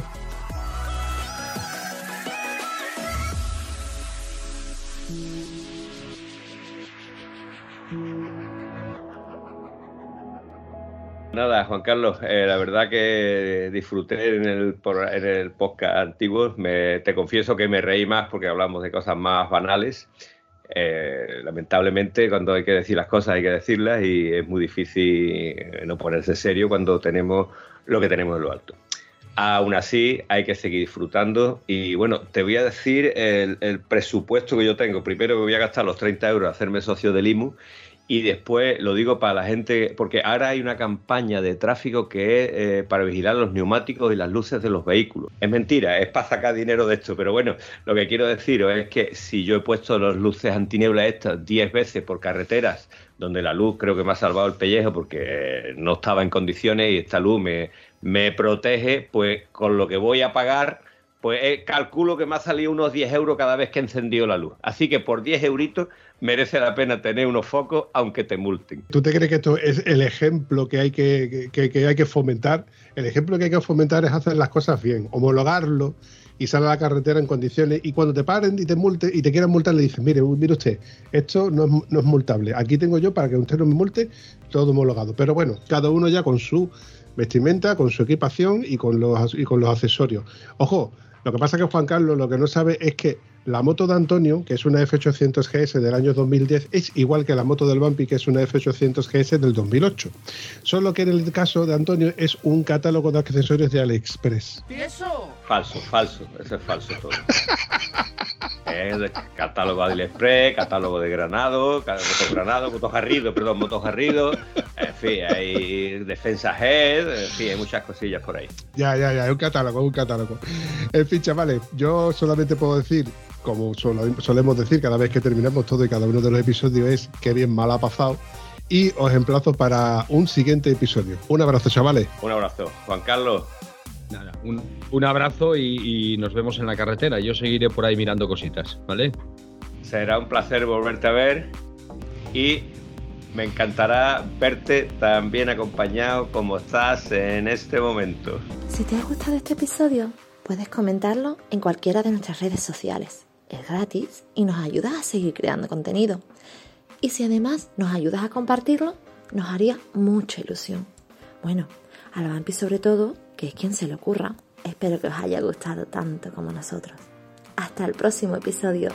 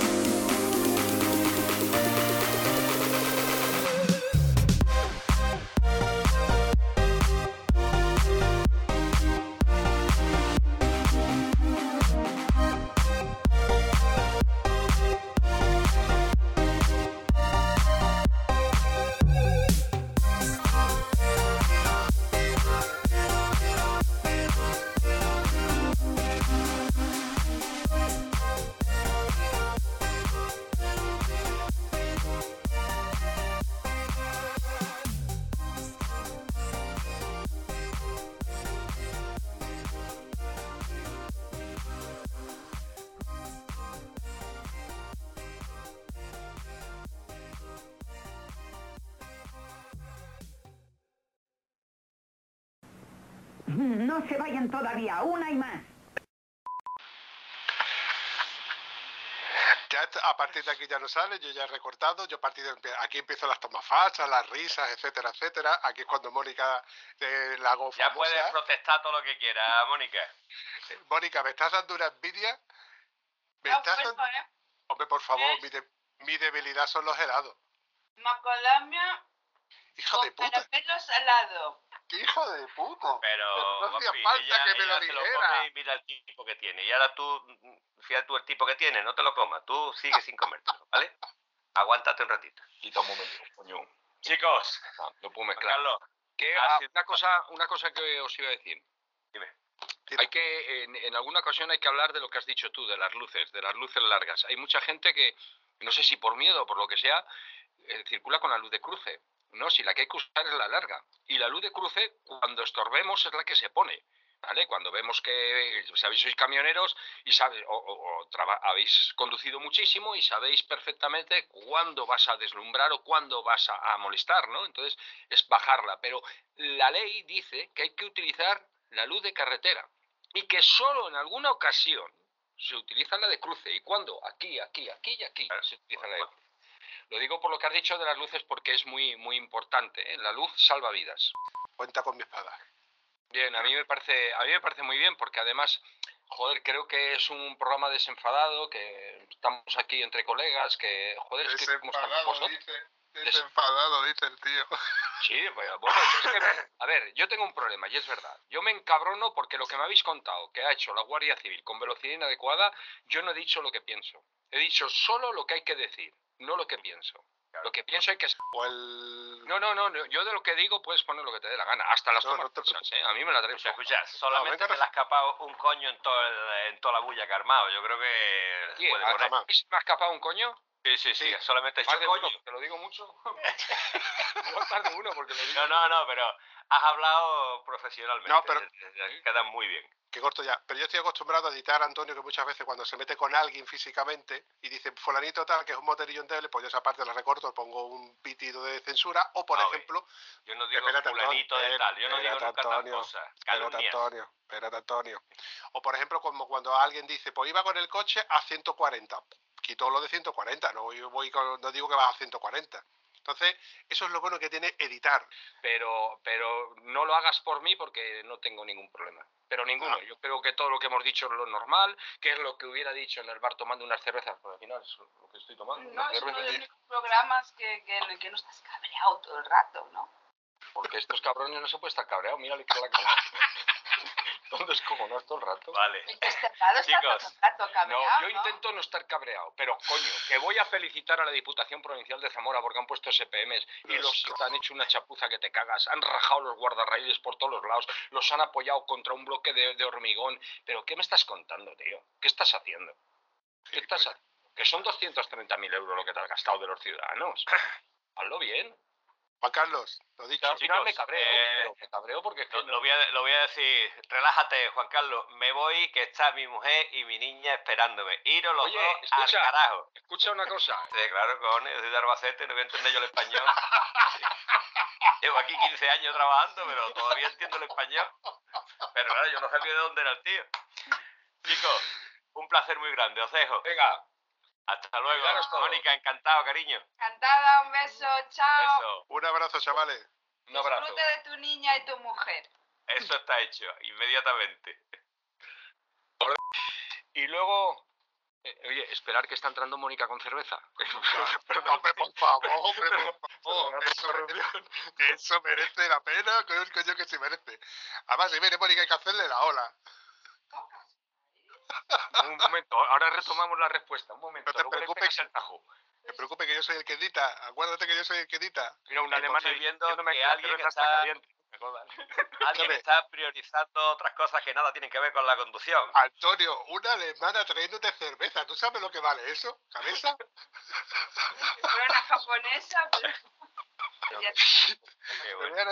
Carlos, que están, están de tiempo. No, no, no me jodas que te vas a beber eso.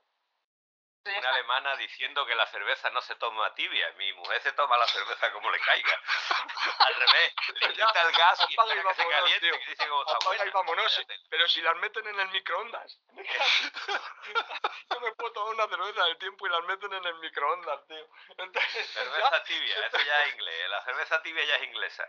Oye, eh, Eh, yo- No, pero no le pongas mucho a la mano, que tú vas caliente. Eh, ya estamos, ya estamos. Allá lo arreglado. lleva. ah, con cerveza. no quería abrir la ligerito, ahí la tiene. Pone. Cabrón. Cabrones. Eso es de Alkis, tomar ahí la cerveza caliente. No se ve, no se ve nada. A él le gusta así. No. Mónica, tú sabes que te voy a hacer famosa, ¿no? Porque tú en las tomas falsas se te va a escuchar de vez en cuando. No, no, no. No, no creo que perjudiques tu propio programa. No, al contrario, al contrario, le vas a dar más caché, porque va va a ser algo más de que estos, estos tres zumbaos eh, metiéndose los unos con los otros y cabreados con, con la sociedad y con el sistema. Pero bueno, para ir recortando este episodio, Así, y- escucha, que, que no, que, no te, que, que no lo he contado. Termina, Por por favor, favor. Porque me ha hecho termina una que pregunta y, con- y, claro, he quedado con la cerveza y no. A, a cortas y a partir de aquí, ¿eh? Otra vez aquí, Déjalo no que en un momento. Tú sabes por qué se ríe, ¿no? Porque ya bebió cerveza. Antes tenía un cabreo, Guillo, tenía un cabreo. Que no Se le había acabado, se le había acabado el suministro. A mi Toribio que no le falta una cerveza, ¿eh? Ahí está. Concentración.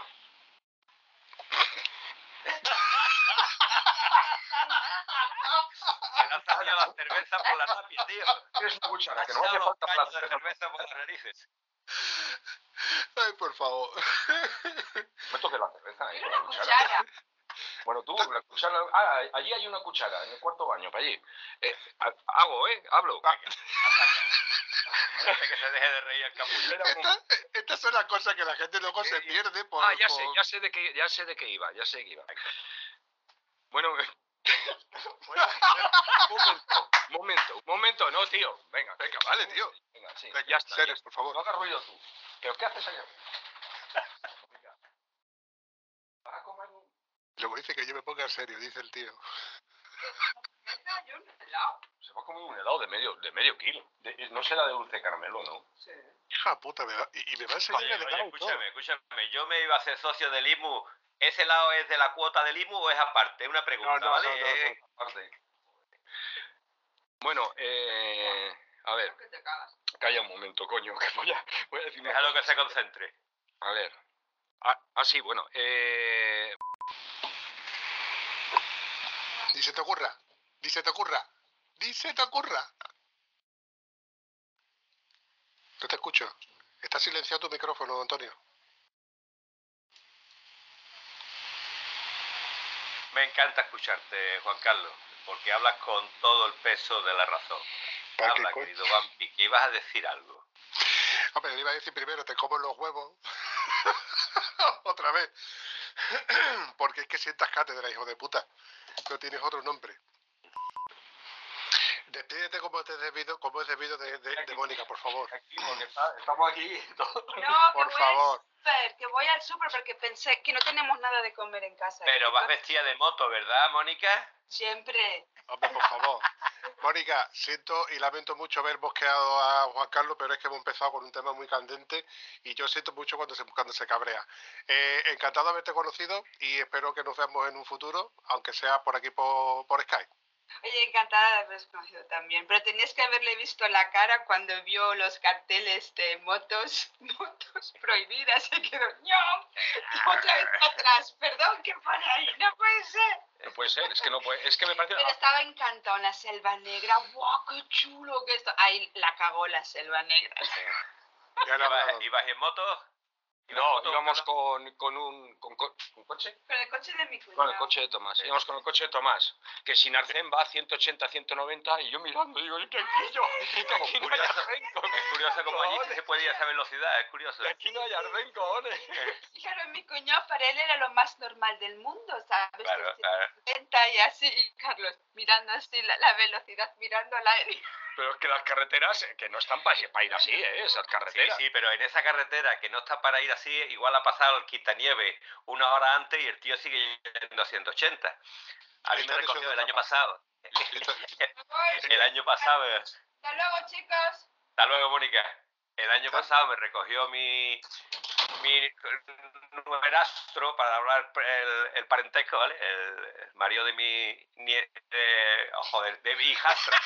me recogió en Nuremberg para llevarme, eh, perdón, en Nuremberg, no, es- en Múnich para llevarme a Nuremberg, ¿vale? Imagínate lo que es montarte en el coche aquí y de, oye, mira cómo va el coche este. Digo, yo no lo voy a mirar marcado por si acaso. Era autopista, tres carriles, autopista que había, mm, había veces que había, ¿cómo se dice? Obras, había cosas. Que que son autopistas de las viejas, tío. Es que son autopistas de las viejas, que no tienen Sí, sí, sí. arcenes. Que los guardarraíles están mal puestos. Que yo me iba poniendo malo. Digo, pero si es que eh, yo me quejo de España, pero es que aquí Pero un es que aquí andamos igual. Bueno. Bueno, pues ahí le digo, ¿cómo va el coche este? Y dice, "Eh, va bien, pero es que a 210 corta. Corta el encendido a 210, ¿vale? Es La pega que tenía el coche, ¿sabes? Esta gente te han hecho de otra pasta. Yo, no sé cuántos yo, kilómetros hay de- del aeropuerto a la casa de mi, de mi niña, pero tardamos una hora escasa, ¿sabes? Una hora Tío. escasa, ahora una hora escasa a una media de más de 180. yo que nos enrollamos, quiero to- tocar un temita más. Eh, Que me voy a morir, esa es O no, o te la va a dar la opinión o no te la va a dar. Va a intentarlo. No sabemos si esto se producirá en breve o tardará más. Caramelito, hombre, caramelito. hoy como estoy con la tos, es que los frutos secos me tienen... Ay, Dios mío. Tú dices que se puede decir palabrotas, pero si yo acabo de poner por hijo de puta uno que ha puesto ahí... Aquí Yo tengo- puede- es un podcast para mayores, no, no tiene, no es para niños. No, no, no, ojo, yo tengo que poner la E de explícito en los comentarios para que ellos entiendan de que yo que pueden, son- pueden haber palabras malsonantes. Volviendo al tema. A ver, ¿de qué estábamos hablando, Vampi? Nosotros nos dedicamos a salir en moto o, en fin, vivimos felices. Lo tomaba por culo, Antonio. y así todo el día. Juan Carlos, tengo que aguantarlo así todo el día. Todo el día. Ojo, ojo, hoy está, hoy está vestido. No, bueno, vestido. Eh, hoy no está desnudo, que es la palabra correcta. Hoy no está desnudo. No, no, no te rías. Vamos a ver, No te ver, rías. Anécdota- Me mandas eh, informaciones contradictorias. Vamos a ver, para que sirva de precedente. Eh, nosotros cuando empezamos a grabar estos podcasts era eh, la famosa pandemia. A mí me cogió aquí en Mata las Cañas, entonces pues estábamos en Mata las Cañas, hacía calor y claro, a la hora de grabar pues grababa o si estaba en bañado en bañador y si estaba en calzoncillo en calzoncillos, ¿no? Entonces, en la quedada de Estado Civil Motero, el tío me regala unos calzoncillos reglamentarios para grabar. Color Color eh, verde pistacho. amarillo, coño, amarillo. Bueno, amarillo verdoso, ¿vale? El resultado es que la última vez que grabamos hacía un calor del 15 y me pongo los calzoncillos reglamentarios y todo es vía baile, pone pega. Vamos a ver, me mandas informaciones contradictorias. Si te gusta verme en calzoncillos, pues regálame calzoncillos. Mira, eh, eh, es que, es, que es, es- es- es incorregible. Pero tú sabes lo gracioso que es este tío cuando dice, "Oh, ahora vengo, voy a beber agua. Y te lo ves levantarse con los calzoncillos amarillos. Reglamentario, calzoncillos reglamentarios. Ay, Dios mío. Encima, encima, para colmo de, de- de males, este tío es, ha sido, bueno, ha sido, ha sido culturista, con lo cual tiene un cuerpo envidiable con sus sesenta y pico años, y yo con mi cuerpo Eh, escombro, sin pues, pico, 60 sin pico, recién cumplido, 60 tacos en canal. Ni medio más. hasta el 23 de septiembre no me pienso plantar el uno porque no me da la gana. Qué mal lleva lo de la edad. No me ha gustado, la- ¿eh? No me ha gustado, ¿qué quiere que te diga? Bueno, volviendo al tema y corriendo un estúpido velo. Ya ves, Juan Carlos, que aquí nos damos a cuchillo sin ningún tipo de problema. Si tuviéramos tarta, esto si fueran vivos ya sería la hostia. Oye, ¿por dónde íbamos? Íbamos hablando de que ibas a salir en moto y te ibas a mojar, Es raro que nosotros nos hayamos ido de un tema a otro, ¿eh? Es muy, muy extraño. Hilando. No sabes el coraje que me da ver los subtítulos, me cago en su puta madre. Que me pego ese 360 días al año sin ver subtítulos y los tengo que ver contigo, Antonio. Los tengo que ver Tiene contigo. cojones, tiene cojones. Anda, Pero huevo. escúchame, Dime. peor era el, el, el- ¿cómo se llama este? El, del 3%, coño, el, el catalán. ¿Cómo se llama el catalán, coño? El 3%, que tiene la familia, toda la ITV de, de Cataluña. Pujol. ¿Sabes quién es el Pujol? Yo de política no entiendo. Coño, tu tronco. prima, ¿cómo vas a ver tú quién es el Pujol, coño? Que yo no sé quién coño es el Puyol. Vale, pues a ver si te ilustras un poquito. Pues eh, el Pujol cuando habla con la mujer salen los subtítulos en castellano, ¿vale? Él habla en catalán y salen los subtítulos en castellano. Dicho todo esto, Ahora mismo, puesto en el ángulo en el que está, ¿me está escuchando usted con suficiente claridad? Estás lejos del micrófono. Vale, eh, lo he hecho porque me acabo de separar del micrófono. Ahora me voy Un a la mesa con todo el invento. Un clásico en ti. ¿Qué tal? ¿Cómo me se oye? ¿Cómo me se escucha? Se te escucha que te ha- has alejado. Se te escucha bien, solo que te has alejado, pero que no pasa nada, porque yo Hola, Vampi. ¿Y ahora qué tal me oyes? ahora te oigo como si estuvieras hablando en un podcast nocturno, Pues hablando estoy hablando con la voz que el resfriado de garganta me ha dejado. Estoy hecho una mierda. Pues ya quisiera yo tener tu voz con- resfriado de garganta, amigo mío. Qué buena voz. tiene usted, Qué, Qué buena, buena voz. voz.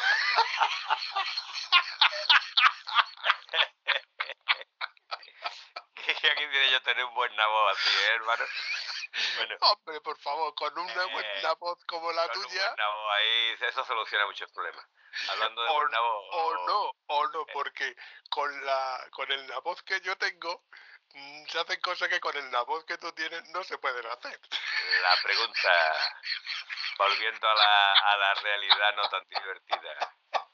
Y que se te quiten a uno Yo las creo, ganas. yo creo que esto no tiene que salir en antena, ¿vale? Pero yo creo que eres un mo- en el No fondo salir, no sigue siendo un moterillo endeble, ¿vale? bueno, aparte del chiste del Llama, moterillo llama, endeble, llama a tu madre a ver si se la cae o algo, porque vamos, me cago en tú, tu mula. aparte del chiste del moterillo endeble, eh, lo que no es, no es, tío. Vale, pues entonces esta parte ha quedado resuelta. ¿Puedo cantar? Y tú, ¿Qué te ríes? porque aquí ya hace tiempo que no llueve. La verdad que me haría un favor si te empiezas a cantar y cae algo. Una danza de lluvia en condiciones. Yo te pregunto si puedo. A ver, va. Eh, eh, la, eh, la antigua ruta de la Plata y que pasas al lado de, de- de campos de cultivo y pequeñi- por, por carreterillas muy chiquititas que son caminos asfaltados de esa gente y tal. Bueno, pero habrá cambiado desde ayer que fuiste desde ayer.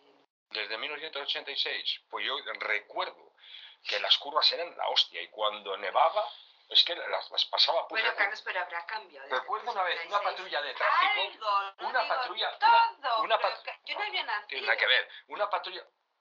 Vale, ¿eh?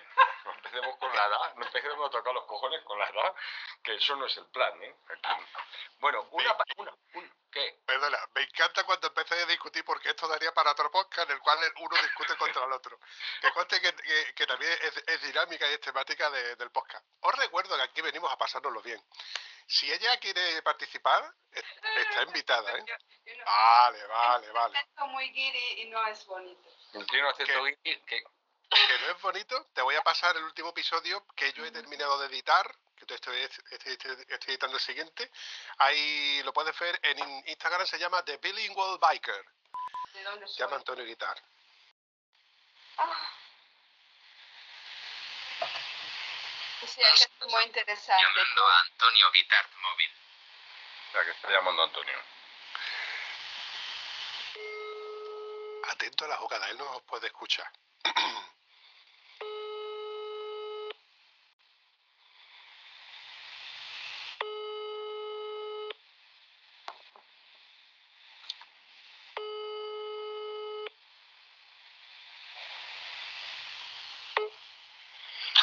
dígame. Hola, cariño. ¿Le puedes decir al cacho trozo de carne de, de pata mm, eh, a, tu, a tu padre que se ponga? ¿Pero cómo sabes que soy yo? Hombre, por ¿Cómo favor. me conoce, Vampi? Hombre, tío? por favor, cariño. Tu voz, la leche. esa no tengo voz- secretos para ti, vamos. esa voz tan melodiosa que solamente tú tienes, es tuya. Pero vamos, que no te parece al puñetero. Tírate a tu padre que se ponga, anda. Yo coño todo lo bonito. Hola, bonita. Pero, La madre que te parió, me estás, deja- me estás dejando mal delante de don, de don Juan Carlos Toribio. Luego vienes haciéndole la pelota. La madre que te parió, si llevo esperando tu cuarto hora aquí. Será hijo de puta, pero si llevamos un cuarto de hora hablando y yo, y yo haciéndote con llamadas, mamadas perdidas, digo llamadas perdidas. Venga, te meto la... Llámame déjate tontería ya que eres muy grande para decir tantas pamplinas. Yo también te quiero, venga, ya, te- ya, está, ya estás en la conversación. Al lío. Luego quiere quedar bien, ya verás.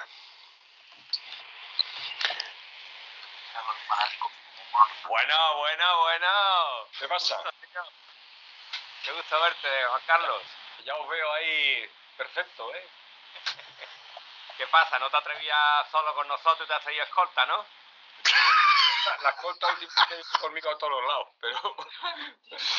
No, a la, a la manifestación no has venido. a la manifestación no fui porque tenía que trabajar. Ya, ya, pero... Pero he ido a las cuatro anteriores. Ya, no ya, pero a esta, a esta no has venido, tú sabrás. Mira, como esta parte todavía no ha salido y estamos todavía en el previo, hay una parte que te voy a, que os voy a presentar. Antonio, ella es Monique, o Mónica, y Mónica resulta que tiene cierta similitud con Ira. No me digas. ¿De Sí. dónde eres, Mónica? Alemania. ¡Ay, por Dios! Oh my god.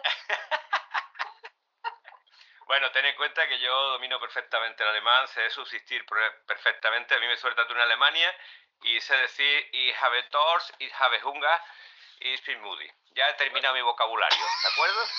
Este al día a lo mejor también, ¿no? Pero bueno, te defiendes. ¿Qué más quieres? No, no, ya he terminado, ya no hay más Yo, yo vocabulario. ahí estuve con. Carlos y no conseguí que, aparec- que, que aprendiera una frase Eso es mentira. completa.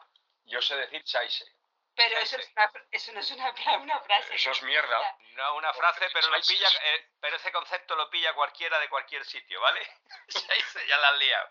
Yo sé, yo sé decir, yo sé decir a enviar vite. Claro, lo Ah, sabía. Claro, claro, claro, ¿cómo no vas a saber decir? Vale, te digo una cosa, mi suegra que no habla una palabra de español llega al monte, se va a, la- a los Tanajales, que es un bar que está ahí al lado de la esquina, y se va el camarero para ella y dice ella, vino blanco, por favor, y lo dice perfectamente, ¿eh? ¡Hija de puta! perfectamente, ¿eh? Bueno, como dijo ya que Destripado, vamos, vamos por partes. Igual, Mónica, lo que se me había olvidado decirte era que yo sé que cuando mis amigos venían de Alemania, lo primero que hicieron fue apuntarse en una libreta, en la época de las libretas, las palabrotas en España, para que así no saber cuándo lo estaban insultando y cuándo no. Y eso decir, hijo puta, hijo de puta, cabrón, tus muertos, todo eso lo tenía aprendido. España depende mucho en qué tono lo digas. Claro, claro, a, a lo mejor te están haciendo un cumplido. Efectivamente. Ah, Hombre, cua- cuando Antonio me dice mi guapetón, se refiere a, no se refiere al cumplido, se refiere a lo de, a la connotación de que soy gracioso. Como cuando me dice boterillo endeble, se refiere a que, dilo, dilo. No, me refiero a que es uno de los tíos que tiene la moto pulcramente limpia. El otro día me estuvo riñando y mi moto estaba sucia. Digo, vampillo, el tiempo que tengo me monto en ella. Tanto tiempo para limpiarla, ¿eh? Por ahí, Qué por ahí van los tiros. Bueno, eso este, cómo tiene la moto, madre. También la limpia, la limpia mucho, Pero solo eso. pero después la coge, ¿no? Sí, pero solo limpia eso. No, Ah, no, vale, Antonio, ya no más cosas. o sea, no sigamos por ahí.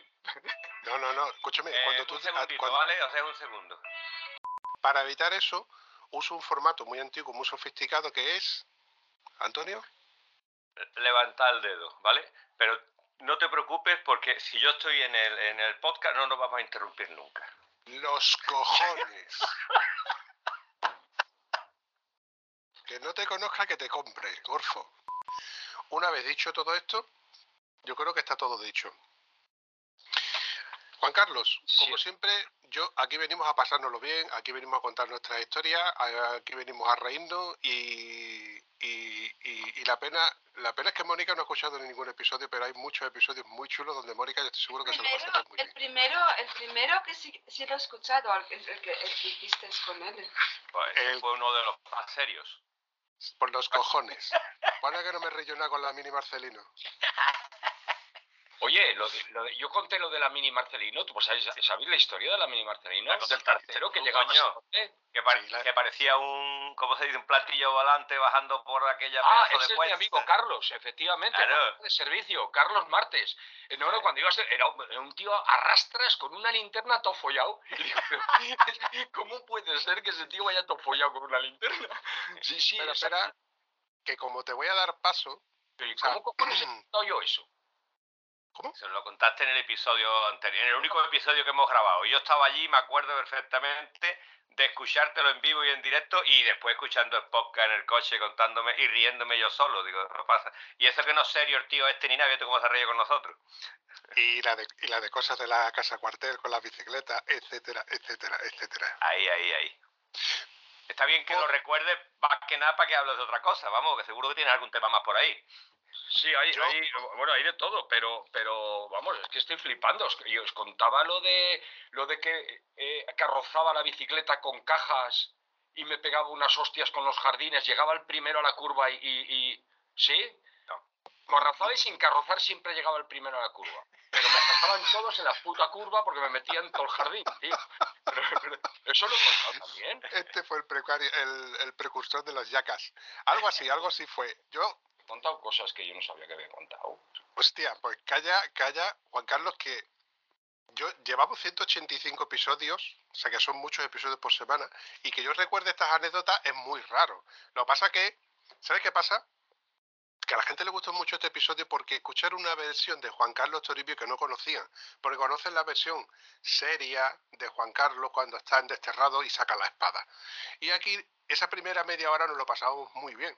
Entonces, por eso también es otra de las razones por las que te traigo, aparte de que Arancha, lo que ha pasado en San Sebastián, San Sebastián, no en Santander, En Cantabria, Santander, sí. Santander.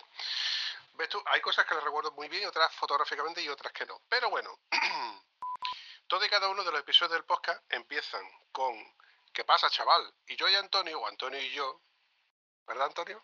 Es, es algo que todavía no he aprendido a decir. Tú que eres alemana ya sabes que el burro va el último, ¿vale? Pero este borrico se pone delante siempre. Pero bueno, es algo, una pelea perdida que tengo con él. Ahora vas y lo cascas. Empezamos a hablar de nuestras cosas triviales y llega un momento en el que yo te voy a dar presentación. ¿Perdona? Ahora vas y lo tuiteas. Es, lo, de ca- lo de... Ahora vas y lo cascas, ahora vas y lo tuiteas. Se queda muy bien puntualizado, pero estos niños no tienen rapidez mental. Me ha gustado lo que ha dicho ella, eso de ahora vas y lo tuiteas. Está muy de moda lo de tuitear. bueno, a partir de ahí, pues, ¿cómo surja? Porque todo y cada uno de los episodios van sin guion. Aquí venimos, como siempre, a pasárnoslo bien, a hablar de nuestras cosas y lo que vaya surgiendo. Y surgirá, o yo haré que surja, la brujona, como representante de la Inmune Asturias, lo que ha suce- sucedido en Santander, y, y un y un tema que yo te mandé, Juan Carlos, como tarea para que tú escucharas, porque a ti se te comentó mucho, mucho, mucho en el episodio que yo te, que yo te pasé el enlace, porque teníamos, bueno, no- eh, tuvimos una conversación, eh, Antonio, eh, Josep, Gonzalo y yo, y salió la conversación por la conservación de carreteras y un incidente que ha ocurrido. No es que tú vengas a solucionar el incidente, sino que salió la conversación en la cual Juan Carlos Toribio siempre está luchando y tiene razón por el, por la, por cómo el estado de las carreteras, que se puede denunciar, que hay que denunciar, etcétera, etcétera, etcétera. Son mm, tics o cosas que, que- que- que te voy a nombrar más o menos para que te hagas una idea y para que estés preparado para lo que yo te pueda hablar, ¿vale? Ok, ok, sin problema. Cuando hablamos de conservación de carreteras, siempre decimos conversación de carreteras, Conversación porque de carreteras. tenemos la teoría de que se conversa, pero no se hace ni el huevo, ¿vale?